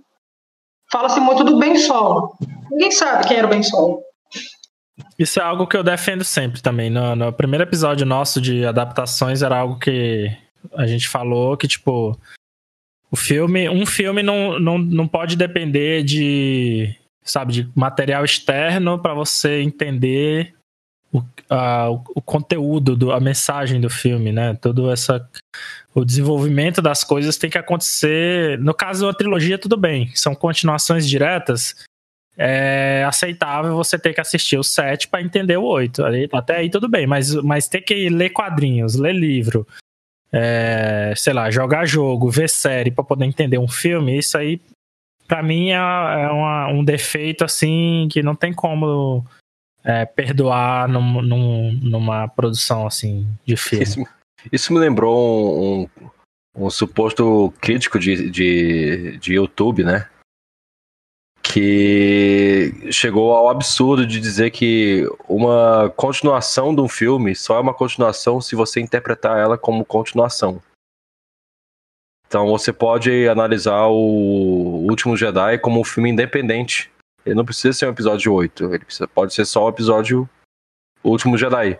Não é um episódio, não é uma continuação. Ah, você então, pode, mas fica bom se você fizer pois, isso. E, pois é, e ele defende com unhas e dentes que o episódio 8 é melhor do que a trilogia original, porque ele, como filme separado dos filmes, ele é melhor do que os outros, porque aborda temas que são mais profundos, e isso e aquilo.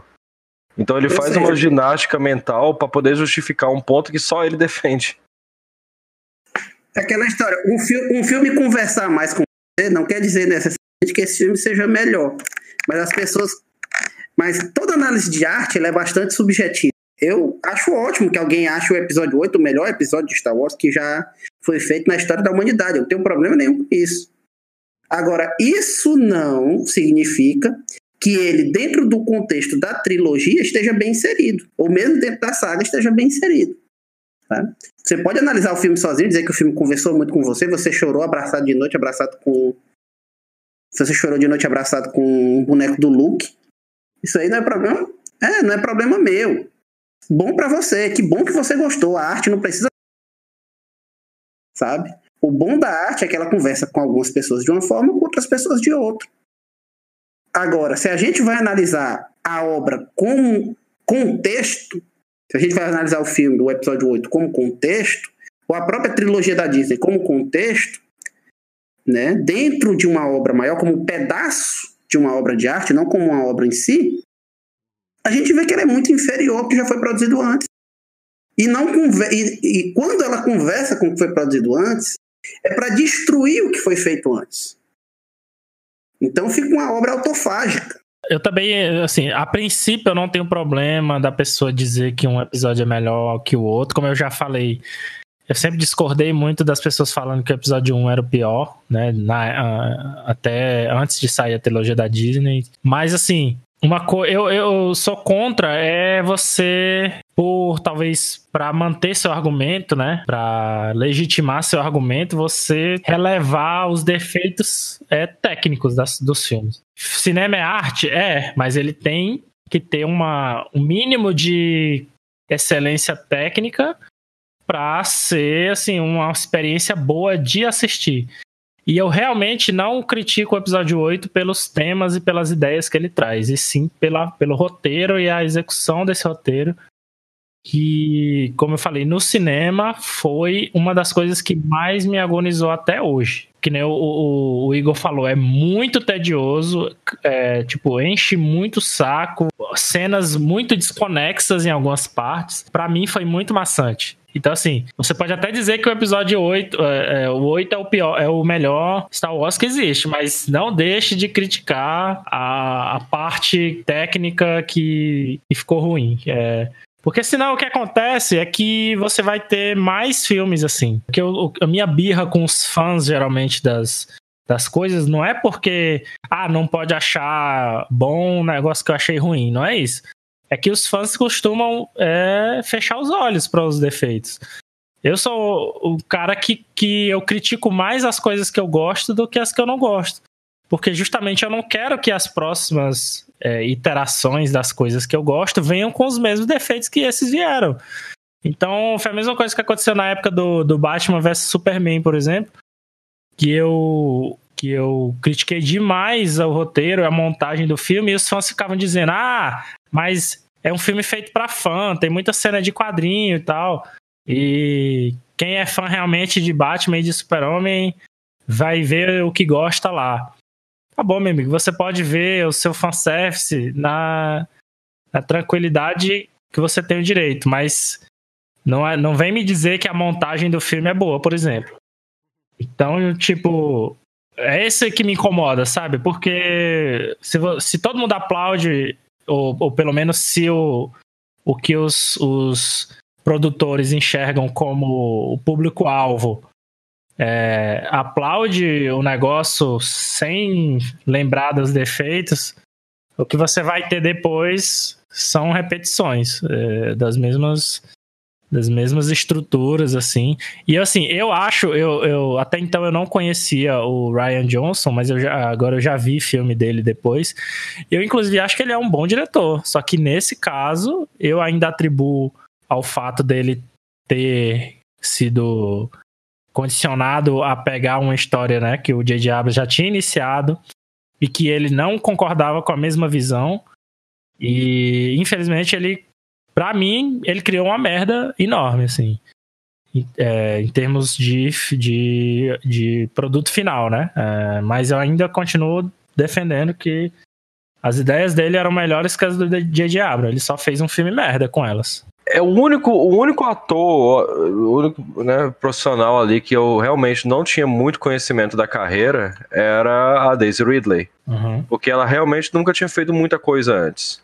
Ela fez alguns episódios, algumas séries, um filme ou outro, mas bem mais low profile. Então eu não tenho muita familiariza é, familiarização com, com o que ela fez antes.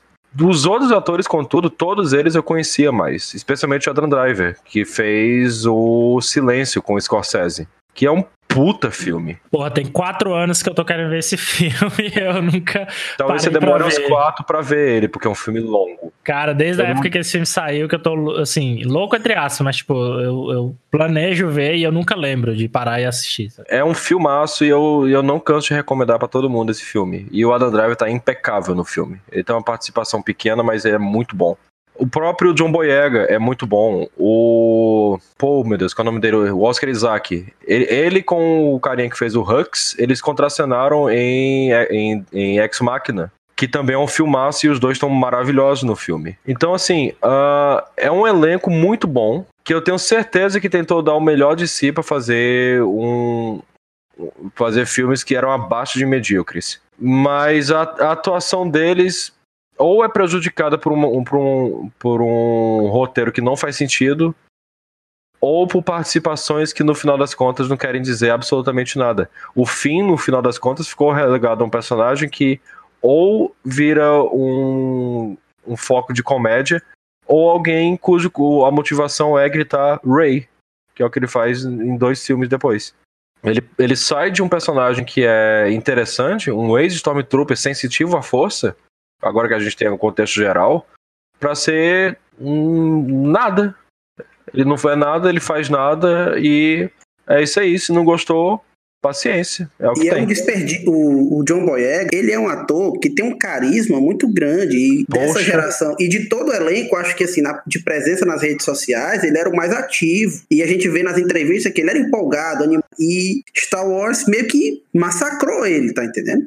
Uhum. E não é culpa dele. E também não vou dizer que seja culpa do público, assim. Claro que é culpa das pessoas individualmente que vão lá atacar a pessoa. Mas o que fizeram com o personagem foi muito ruim. Sim. sabe? Não deram importância pro personagem. Era, é, era um. Eu acho que o John Boyega merecia um, um tratamento melhor. O personagem do fim merecia um destino mais interessante, merecia fazer coisas mais interessantes. Como o personagem do Oscar Isaac, né? Se tivessem pra ele, ele podia ter feito muita coisa. A própria Rose, cara, que, é, que no final das contas faz menos que nada no filme, ainda piora a situação dos outros. Em qual filme? No 8? no 8. Ela ainda é um personagem que poderia ser interessante se tivesse sido bem escrito. Porque poderia ser exatamente um personagem que mostra as consequências de uma guerra, uma, uma, uma, uma recruta do, do, de, uma, uma rebelião que não é exatamente uma rebelião, mas ela passa a ser chamada de rebelião depois, que perdeu a irmã no, no, no, em combate. Sim, o filme começa dando tanto potencial para personagem e não fazer nada com crime. E, e assim, não dá para dizer que isso é só porque é Star Wars. É porque é ruim. É porque não deram atenção para esses detalhes que no, no, no, que são as coisas que dão realmente é, caráter e, e significado às coisas. Então, no geral, eu acredito assim que é um, é um elenco bom tinha potencial ali, só que não foi aproveitado como poderia ter sido. O John fez Círculo de Fogo também, né? fez o, o, segundo Círculo de Fogo, no caso, que não é exatamente bom, não pegou o hype do, do primeiro, que, enfim, um filme de robô gigante contra monstros de outra dimensão. Eu gostei Mas, do filme sabendo que ele é ruim. A própria Daisy Ridley, como eu tava falando aqui, ela, ela atuou bem, ela entregou, ela se entregou. Ela entregou uma atuação convincente, cara mas ela mesma não, não tem se sobressaído com os projetos pessoais. Fez o, assassinato do Expresso do Oriente, que foi o que teve mais relevância, mas desde então a Féria não foi para frente. Tem aquela, aquela que ela está fazendo com Tom Holland, né? Um, filme aí. Também não foi para frente, foi regravado várias vezes. Mas eu, eu, eu, considero que realmente no filme ela se esforçou bastante. Se esforçou ela bastante. tentou, ela tentou. Mas eu tenho problemas com a atuação dela também. Ela, ela ficou meio que. Eu sempre esqueço o nome da atriz. Calice. Emilia Clarke. Emilia Clarke, isso. Ela, no final das contas, virou uma personagem que se expressa muito com o rosto, mas não se expressa com as ações dela. E me dava uma agonia da morte o fato dela não conseguir fechar a boca. Tipo, Fia, a gente entende, você tá preocupada com alguma coisa, mas fecha essa boca. Vai entrar areia aí de três planetas diferentes. Mas aí você tem a.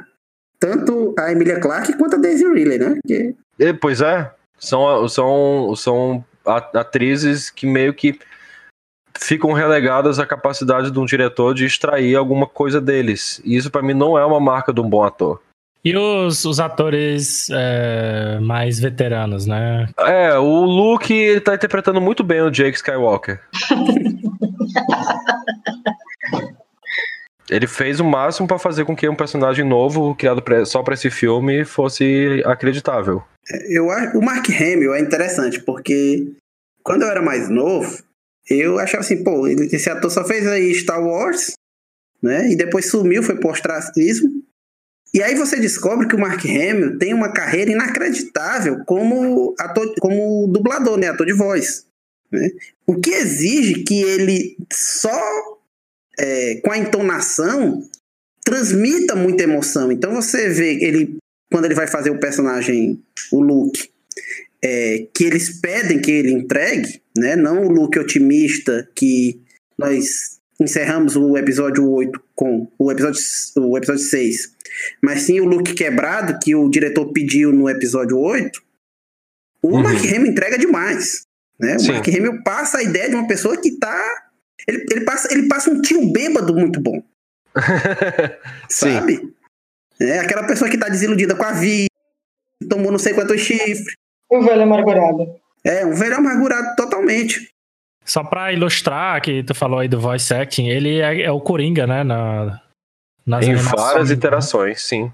Animações, jogos, né? É, ele fez também um personagem no Full Throttle, aquele jogo da Lucasfilm, né? Então, e você vai ouvir a voz dele, você não Ele é um ator de voz muito competente. Ele, é, ele consegue fazer uma, uma expressividade muito forte só com a, com, com a projeção da voz dele. Ah, e eu, inclusive, assim, eu acho que, por exemplo, eu nunca achei ele um bom ator nos, na trilogia original. Assim, eu acho o Luke um. Ele. Ele. É, ele começa como um personagem bem perdido, mas ele deveria evoluir um pouco disso, mas para mim ele, ele termina a trilogia ainda com esse ar de perdido, sabe? É, e... Tu acha, Pedro? Eu acho bem assim o contrário, sabe? Não, eu, eu assim, eu sempre. Parece que ele tá sendo muito carregado pela história, sabe? Ele, não parece que ele tem o lugar dele assim, de protagonista que ele deveria ter assumido ao longo da trilogia original. para mim, é essa é Pois assim, eu tenho essa impressão, assim, muita gente não acha assim, ah, o episódio 6 é o meu episódio menos favorito da, da trilogia original. Porque tem os Wookiees, porque tem não sei o quê. Mas se você pega a história do Luke no episódio 6, o Luke ele vem um personagem completamente. É, os Ewoks, desculpa. É, ele vem um personagem bem diferente ele vê um personagem muito mais maduro, ele vê um personagem muito mais confiante, mas sem a arrogância que ele tinha no episódio 5. Tá entendendo? Ele é quem faz o plano para poder libertar o, o Han Solo e a Leia. Né? Na verdade, ele manda ele faz com que a Leia seja presa, poder depois vir libertar todo mundo. E quando ele vai pro confronto final com o Vader, ele não vai. Ele chega na nave e diz: Eu quero conversar. Então eu não acho que ele, ele é quem movimenta a história pro seu clímax. Então eu acho que uma das coisas ruins do episódio 8, né, e que, que acabou sendo dessa trilogia, foi essa desconstrução do como uma pessoa que evoluiu. Ele, essa queda do Luke é, fora da tela, off-screen, foi. Tipo assim, a, a, engulam que o personagem que terminou a história no ponto A teve uma ascensão e queda e agora ele tá nesse ponto B. Né? E isso foi muito ruim pra gente. Porque foi. Se você pegar o, todos os outros personagens, pro bem ou pro mal, eles estão mais ou menos os mesmos personagens que eles eram.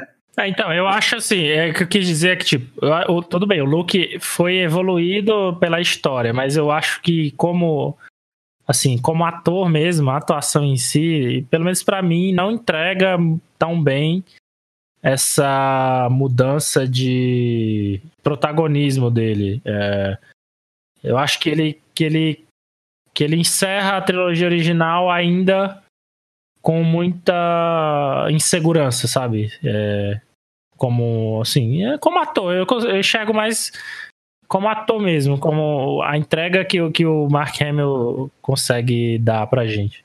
É, o Ryan Johnson concorda com você. O que eu queria dizer era que, para mim, ele atuou melhor no episódio 8 do que ele atuou na trilogia original. O personagem não é necessariamente mais interessante mas é, relativizando, né? Como ator, ele, ele se saiu melhor, sabe? Tudo bem que talvez fosse até mais fácil fazer o, look velho que criaram no episódio 8 do que o look do episódio 6. ele não tem um papel tão, tão central, ele não tem tanta necessidade de conduzir os outros é, é, atores em cena, né, e tal. Então, assim, deve ser um papel mais fácil. Mas o que eu queria, o que eu queria dizer é que, tipo, para mim ele é um ator que evoluiu muito, sabe? É, Entendi. Entre a, trilogia, entre a trilogia original e a sequel. Que é, para mim, é o contrário. Na verdade, assim, a, a, a Carrie Fisher também. Também acho que ela, como atriz, ela também evoluiu bastante. Já o o Harrison Ford. Harrison Ford, eu acho que ele fez um, um palhação, sabe? Ele cagou o próprio personagem no episódio 7, pra mim, né? O Harrison Ford? Ele Sim. já nem queria estar atuando, mas né? É, então, assim, mas assim, eu acho que se você aceita fazer o filme, você tem a obrigação de fazer. Não adianta falei, ah, vou fazer de qualquer jeito, não tô nem aí e tal. Sim. Mas eu acho que também é muito o trabalho do diretor conseguir extrair do ator o que ele quer. Porque eu não acho o Harrison Ford no episódio 7 ele tão preguiçoso quanto, por exemplo, no, no Blade Runner. O problema que eu vejo do personagem do Han Solo no episódio 7 é o oposto do, do que eu falei do Luke até, porque você vai pro, extremo, pro outro extremo. É um personagem que está exatamente igual o que ele era no começo do episódio 4. Ou seja, se a gente pegar de solo, né, do filme, do, do, do filme solo, até o episódio 7, o personagem não evoluiu nada. O personagem não teve uma transformação significante. Não só, evolu não só não evoluiu, como para mim é, re retrocedeu, né? Porque ele foi ficando mais caricato, assim. No, ele, ele realmente assumiu o, a, a, de corpo e alma o, o cargo de fanservice no episódio 7. Ele é o, o, o alívio nem cômico, eu diria assim, ele é, sabe, o. É que nem o Lando que vocês falaram no, no 9. Tipo, ele tá lá de zoa, assim. Porra. Eu ainda acho pior. Ele parece no episódio 7 que tá aqui pra dizer: Estão vendo, gente? Isso é Star Wars mesmo. Eles é. falam no filme, isso aqui é tudo verdade. Parece que ele foi assim um dia no set coletar o cheque dele e falou: galera, filma agora que eu não volto mais. Não, isso aí foi o episódio 8, ou episódio 9, né? Que na pior cena do filme para mim, que é quando o solo aparece. Ele faz questão de deixar bem claro que não é um fantasma. Isso. E, e, e assim, se você parar para pensar nessa, nessa cena, o que aconteceu ali é que naquele momento o Kylo Ren ele tem uma crise de, de consciência, lembra do pai dele numa situação que ele nunca viveu. Então a memória do pai dele é ele, e o pai dele diz que está perdoado. Então, na verdade, é o Kylo Ren se perdoando por ser um genocida. Ele diz, cara, eu, eu, eu explodi cinco planetas, trucidei gente pela galáxia inteira, quero matar todo mundo, mas quer saber de uma coisa? Não, não, não sou mal, não. Sou ruim, não. Sou bom eu agora. Perdoo. Eu me, me perdoo. Me, me perdoo. Não é nem me arrependo, é eu me perdoo. Sim, ele se perdoa e no final tá tudo bem. Então é uma mensagem perigosa essa que se transmite, que você pode assumir a identidade de quem você quiser e você pode se perdoar por qualquer coisa a qualquer momento. Não me importa a opinião alheia, sim o que eu acho de mim mesmo. Exato. Isso é perigoso. Mas é ridículo a, a alucinação chegar para dizer: olha, eu não sou um fantasma, viu? Porque se você vai na, no episódio 5, a primeira vez que aparece o fantasma do Obi-Wan, você não tem certeza se é um fantasma ou se é uma alucinação. Uhum. Né? Inclusive fica aquela dúvida se.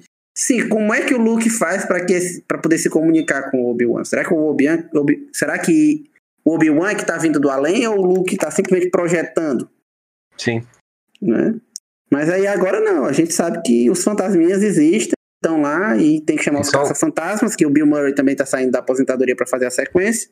Então tudo se conecta no final das contas. Aham, uhum. patético.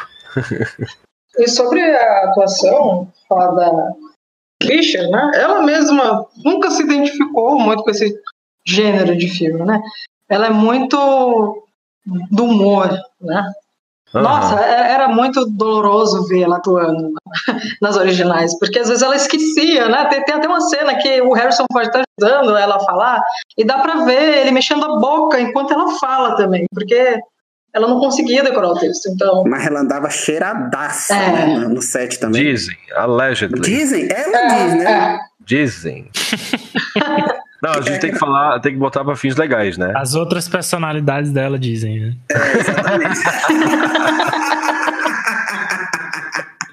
Algo assim. Amazing. Every word of what you just said was wrong. It's time for the Jedi to end. Eu queria assim que a gente falasse um pouco desses outros filmes também produzidos aí na era Disney, que não são parte da trilogia, mas também são canônicos. A gente começa começaria o quê? Pelo Rogue One. Eu acho que o Rogue, é, começar pelo Rogue One, porque ele foi a primeira tentativa da, da Disney de fazer esses filmes é, independentes, esses filmes paralelos da a trilogia, a trilogia nova, a trilogia Disney. Uhum. E eu achei que, como o Vigil até colocou antes, eles fizeram um filme talvez inchado demais de personagens, mas o elenco em si é muito bom. Né? Eles usam, ao contrário da trilogia nova, eles usam material do que o George Lucas que criou, como por exemplo o Sal Guerreira, né? Uhum. que faz uma rima, né? uma, é uma brincadeira com Che Guevara, Uhum. né, que é o revolucionário, que um pouco fanático e trazendo essa resposta para a ideia do, de como a rebelião conseguiu os planos da Estrela da Morte. E eu achei o filme corajoso de matar os protagonistas no final. Né? É uma coisa que você não vê em filmes da Disney, de modo geral, e mesmo em Star Wars você tem as mortes estão cada vez significando menos, né? Como colocou. É que Star Wars virou Dragon Ball, ninguém morre. Ah, cortou o Darth Maul no meio, mas ele não morreu. Né? O, o Luke caiu de um. Disse assim: se você cair num fosso, fique tranquilo que você sobrevive. Porque o Darth Maul sobreviveu, o Luke sobreviveu, o Palpatine sobreviveu. E o, o Kylo Ren também. E o Kylo Ren também, verdade. O Palpatine faz questão de dizer daqui da mesma maneira que ele caiu, o Kylo Ren vai cair num poço também. Ele Pois é. fala isso. Pra não morrer. Pra não morrer. Então, na verdade, o Palpatine tá querendo salvar o Kylo Ren. Olha só. Sim, tá vendo? O filme tem muito mais, senti- muito mais camadas do que a gente imagina. Uhum, feito uma cebola aqui. Tu tira e vai chorando. Eu acho que o que o, o que o Rogue One me mais, assim, me deixou, é, sei lá, infeliz é que no fim das contas eu fiquei querendo ver um filme sobre o personagem do Mads Mikkelsen, né? Sim, pai da. da Jean Erso. Isso. Que assim, Eu não gosto daquele ator, bicho. Todo eu sou mundo muito. gosta. Eu sou muito fã dele, do ator, e, e achei o personagem dele bem o mais interessante do filme, assim.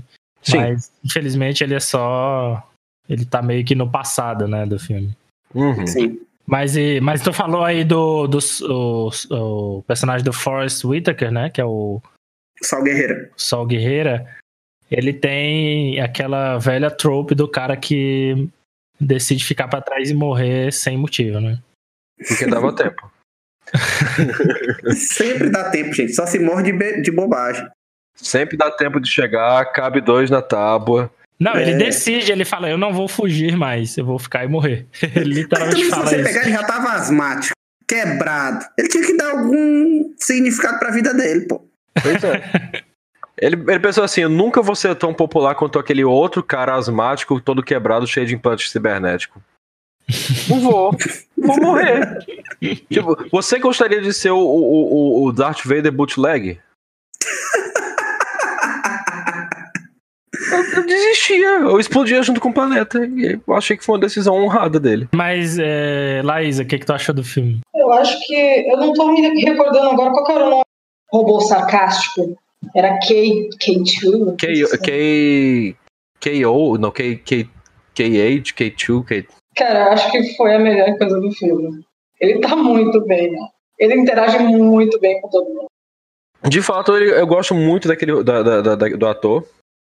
Gosto muito da interação dele com o Diego Luna no filme, que eu acho que também foi uma coisa que poderia ter explorado melhor se tivessem cortado metade do casting principal, para dar tempo de você entender melhor o personagem dele, porque ele se mostra ser um personagem moralmente cinzento. O fato dele executar uma pessoa aliada sua para não ser pego eu achei que era algo que podia ser, ser, ser explorado melhor, como a rebelião fazendo coisas que não eram tão legaisinhas assim, eles não eram tão heróicos assim. Então, dava para ter feito algo melhor com ele, mas não fizeram, porque tinha que botar um, um piloto que foi é, personagem principal de um hentai japonês de tentáculo, ficar babuceando meia dúzia de coisa durante um filme e não, e não ter relevância nenhuma dali para frente. Ou dar tempo de exposição a um monge cego da palavra de Wills e um ex-monge que tem um trabuco do tamanho do mundo, que tem alguma conexão com a força, mas que nunca fica realmente estabelecido, e eles morrem de granada. Mas tu sabia que eu gostei da, da questão de você tratar a força como uma religião e não só como superpoder? Porque sempre a força é colocada na trilogia uhum. clássica uhum. como uma religião, Sim. né? Como uma questão de fé. Concordo. Só que a gente não vê isso, a força vira superpoder. Concordo. Né? Então, então eu, eu acho... achei interessante essa aquela cena em que ele vai no meio do tiroteio e rezando para a força uhum, uhum. e que ele não é atingido, aquilo é uma sutileza muito interessante que a gente tem na que se, até se perdeu durante a, a, trilogia, porque a força na trilogia é, original era muito sutil. Uhum. Né? Era você dar um pulo mais alto, era você acertar um tiro. Uhum. A coisa mais fantástica foi era o, o Yoda tirando uma nave toda do pântano. Sim. Eu achei que isso foi bem. Essa cena me marcou muito assim assistindo. Olha que legal essa essa visão sobre a força, não no sentido de eu vou mover as coisas, eu vou fazer as coisas acontecerem, mas sim eu vou acreditar que no final vai dar certo, que era a grande mensagem, que eu acho que deve ser a grande mensagem de qualquer história de, de herói, vamos colocar entre aspas. Uhum. Né? Você acreditar que você vai ter fé, que você vai fazer o certo e que as coisas vão dar certo no final. Então, assim, eu gostei bastante de Solo. Solo, para mim, tá ali no meio entre os meus filmes favoritos. Solo não, desculpa, o Rogue One, desculpa. Ah, tá. então não. não, para mim Solo ele é superior a Rogue One, por pior que seja. O Solo para mim ele entrega um, um, uma coisa que é mostrar um lado da galáxia que tá pouco se deixando para Jedi Sith.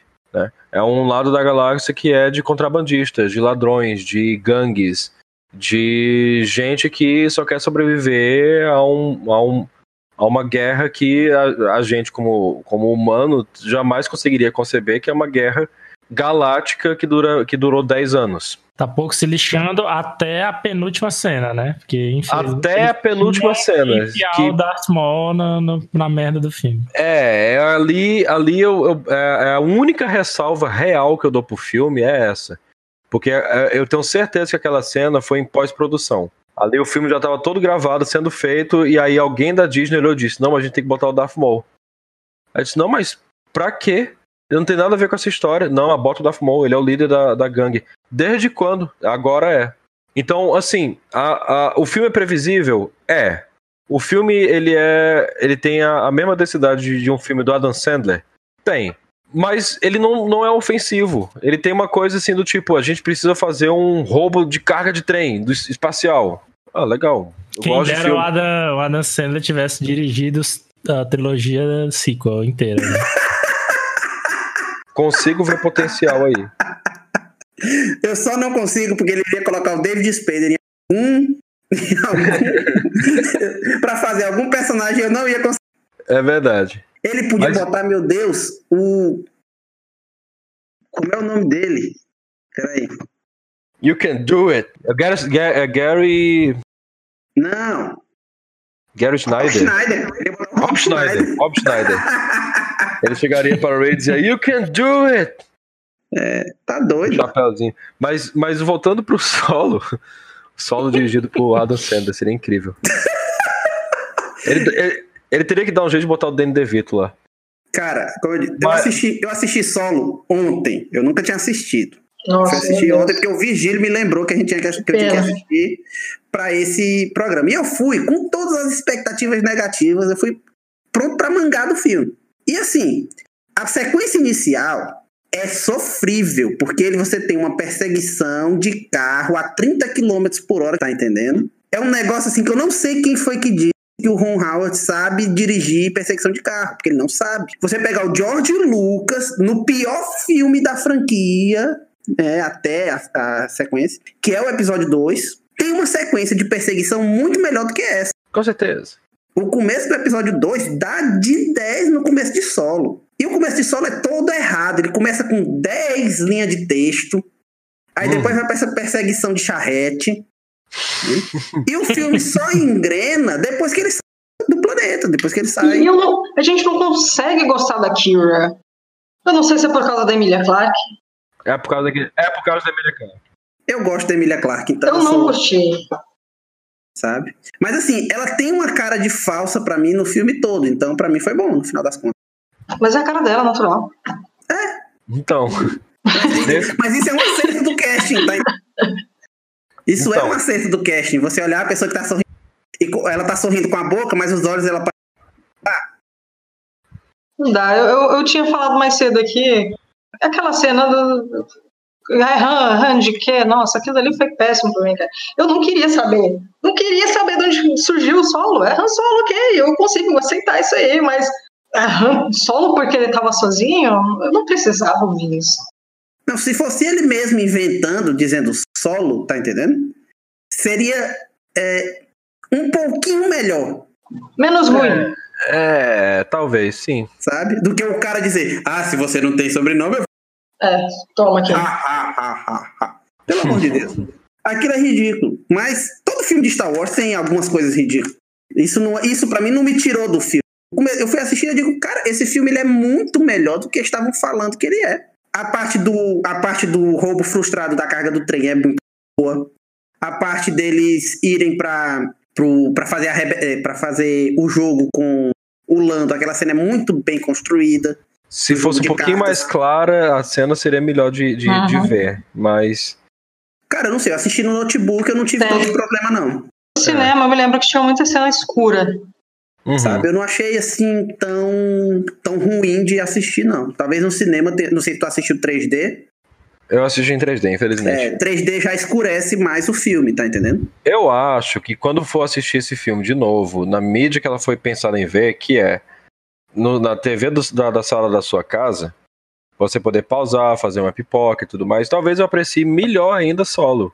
Porque eu acho que ele não é um filme pra cinema, ele é um filme pra TV.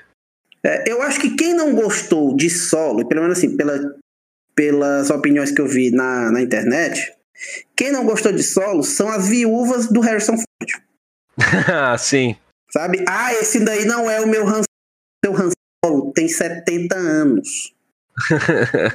claro que esse não é o seu Han Solo. Tinha gente reclamando que tem um sósia dele, né? Que também. E aí o pessoal tava chorando, mas ah, tem que ver que, meu, não é só aparecer, né? Tem que ser um bom ator. E olha o seguinte, o. O. O. o Eckhart, o nome dele, o ator, esqueci o nome do primeiro nome dele agora.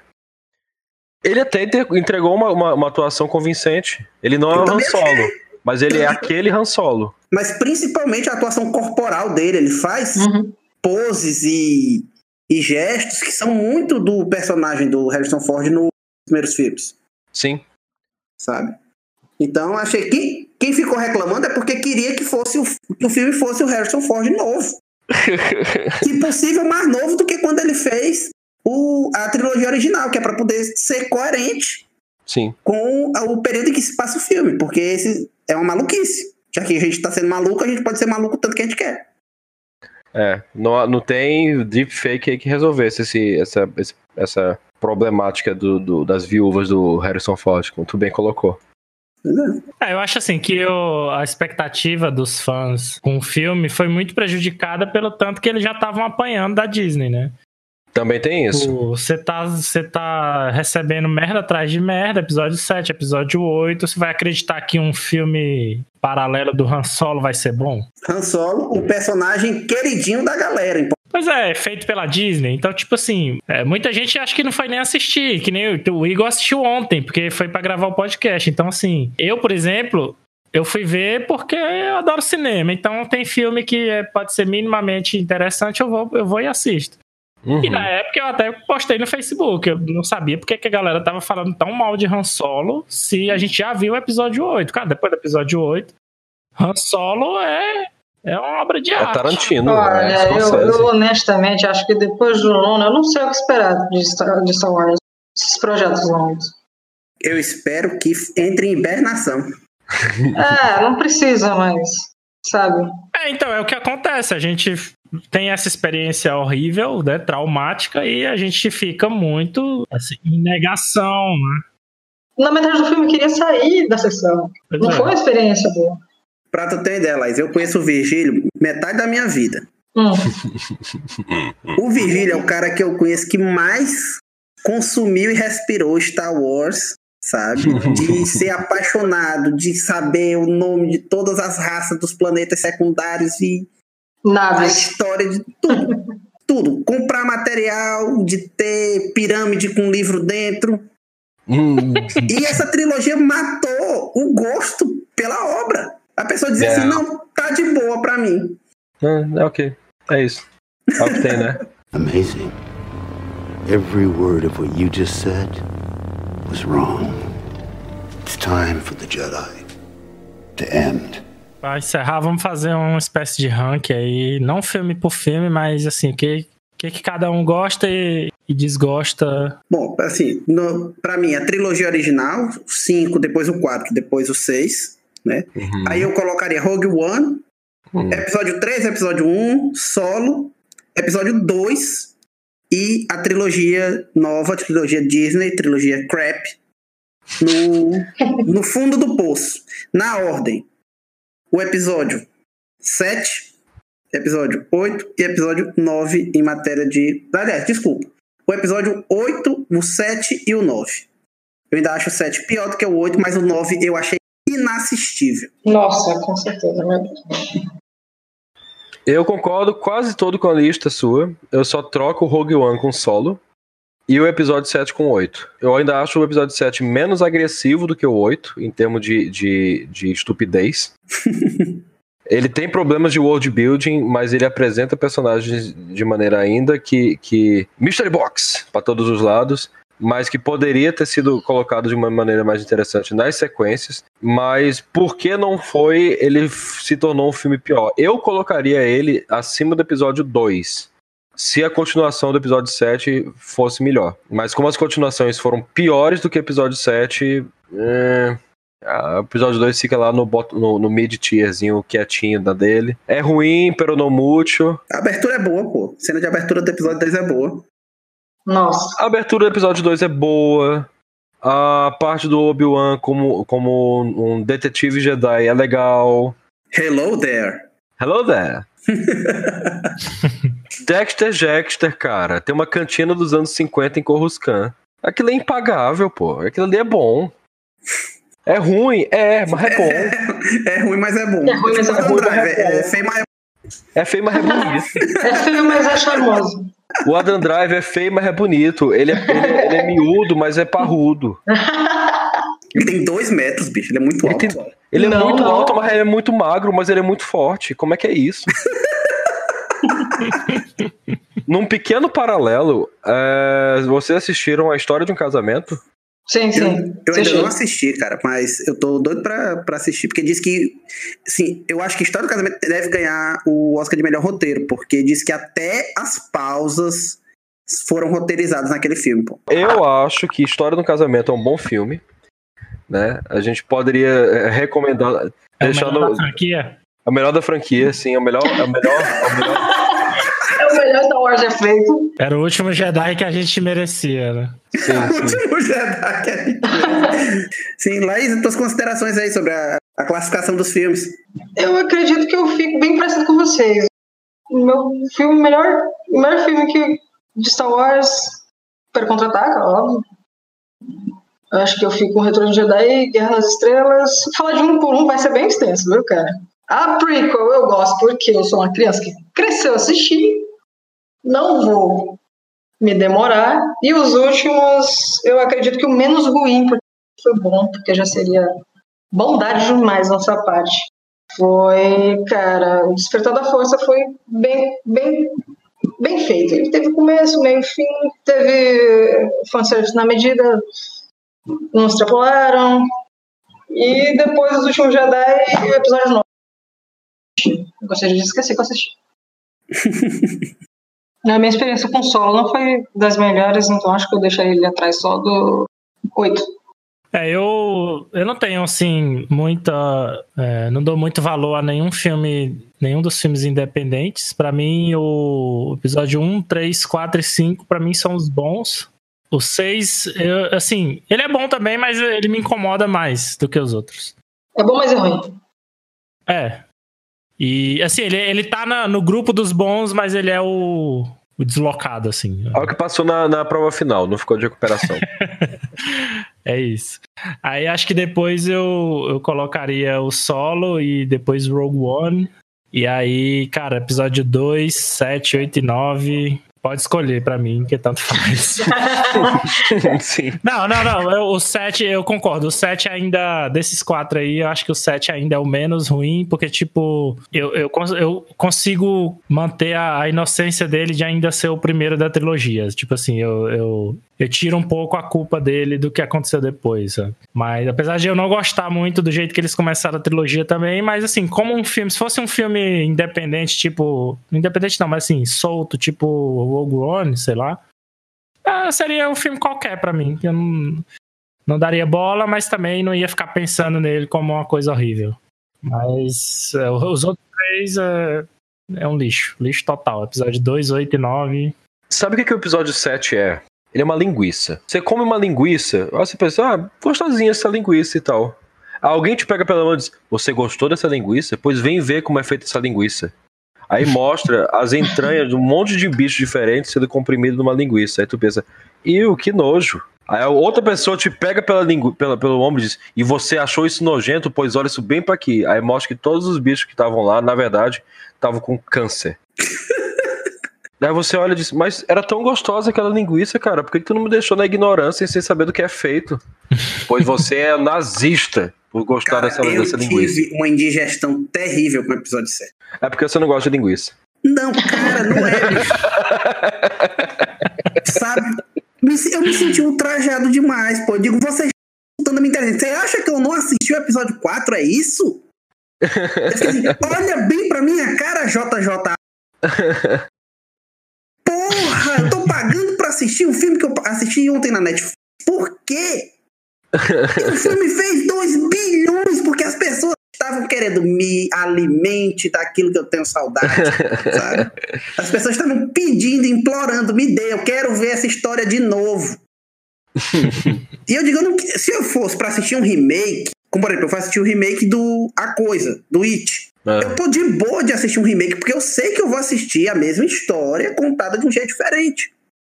Mas não me vendo uma sequência e me dê um reboot. Porque foi isso que fizeram, sabe? Na hora, tanto que assim, a morte do Han Solo teve zero impacto emocional para mim, porque na hora que eu vi ele na ponte, eu digo, pronto, morreu. Sim. Sabe? Então, porra, eu, eu me senti enganado. Né? Eu não gosto nem de falar do filme 7 porque eu tenho vontade de bater no... Deixa eu... Mas se for pra falar de filme requentado, né? Poxa, todos os três foram. Todos os três últimos foram requentados. Sim, eles são um recorte e cola de... De péssimo gosto. Ao invés de contar uma história original. E o que, e o que me deixa mais desapontado é que nós estamos falando de guerra nas estrelas. Nós vivemos ali no final dos anos 90, começo dos anos 2000, a nova guerra moderna, que é a guerra ao terror, você falar de terrorismo, você falar da dificuldade de ser bom e ainda assim você é, você ter que fazer coisas que não vão ser boas para você, você questionar os atos de guerra. Você tinha muita coisa boa para falar numa trilogia nova, muita, muitos temas que não foram abordados na trilogia original porque eles não existiam. Então você precisava de um bom roteirista, você precisava de gente corajosa para falar sobre guerra moderna. E o, o pior é que o cenário de Star Wars ficou perfeito para isso. Porque você teve o fim do Império, você vai ter uma série de governos paralelos que não vão querer ser alinhados com a nova República. E como é que a República vai trazer essas pessoas para cá? E quem não quer vir? Será que as pessoas têm razão ou não têm razão? Será que as pessoas que viveram tanto tempo sob o jugo do Império vão aceitar agora é, abrir mão de poder para uma nova república, era muita coisa boa para se falar, mas precisava de coragem e talento para falar de um tema desse sensível, mesmo vestido de guerra com espada laser no espaço. Com certeza. Amazing. Every word of what you just said was wrong. time for the Jedi to end. Então, galera, queria agradecer pela participação de vocês. É, acho que a gente falou quase tudo assim que tinha de inter mais interessante para discutir sobre essa trilogia. Infelizmente, né, não, não, encontramos nenhum participante que tenha gostado da trilogia, né, para poder Deus, defender ela um pouco. Se você encontrar. Vou chamar para uma entrevista depois, quando eu conhecer a pessoa. Eu chamo para entrevistar. Obrigado aí pelo convite, Pedro. Sempre precisar, nós estamos à disposição. Obrigado, Pedro. Minha primeira vez, acho que eu fui um pouco tímida, mas é isso. Foi bom conversar com vocês. É, a primeira Foi vez ótimo. é assim mesmo, mas aí a gente repete mais vezes e aí vai se saltando também. Opa, isso foi um convite? Já anotei aqui, ó. Próximo aí, tiver, tiver mais cultura pop pra ser falada. Vai ser destruída, né? E... Nossa, não. Com fatos e lógica. Não, chama a gente pra falar bem das coisas também. É, por favor, vamos falar de coisa boa. É, bora falar de World of Warcraft. Tô judiada hoje. falar pra falar sobre World of Warcraft. Então é isso, só lembrando mais uma vez aí pra quem tá ouvindo, seguir no Instagram e no Twitter, InterzonePod. Até o próximo episódio. Valeu.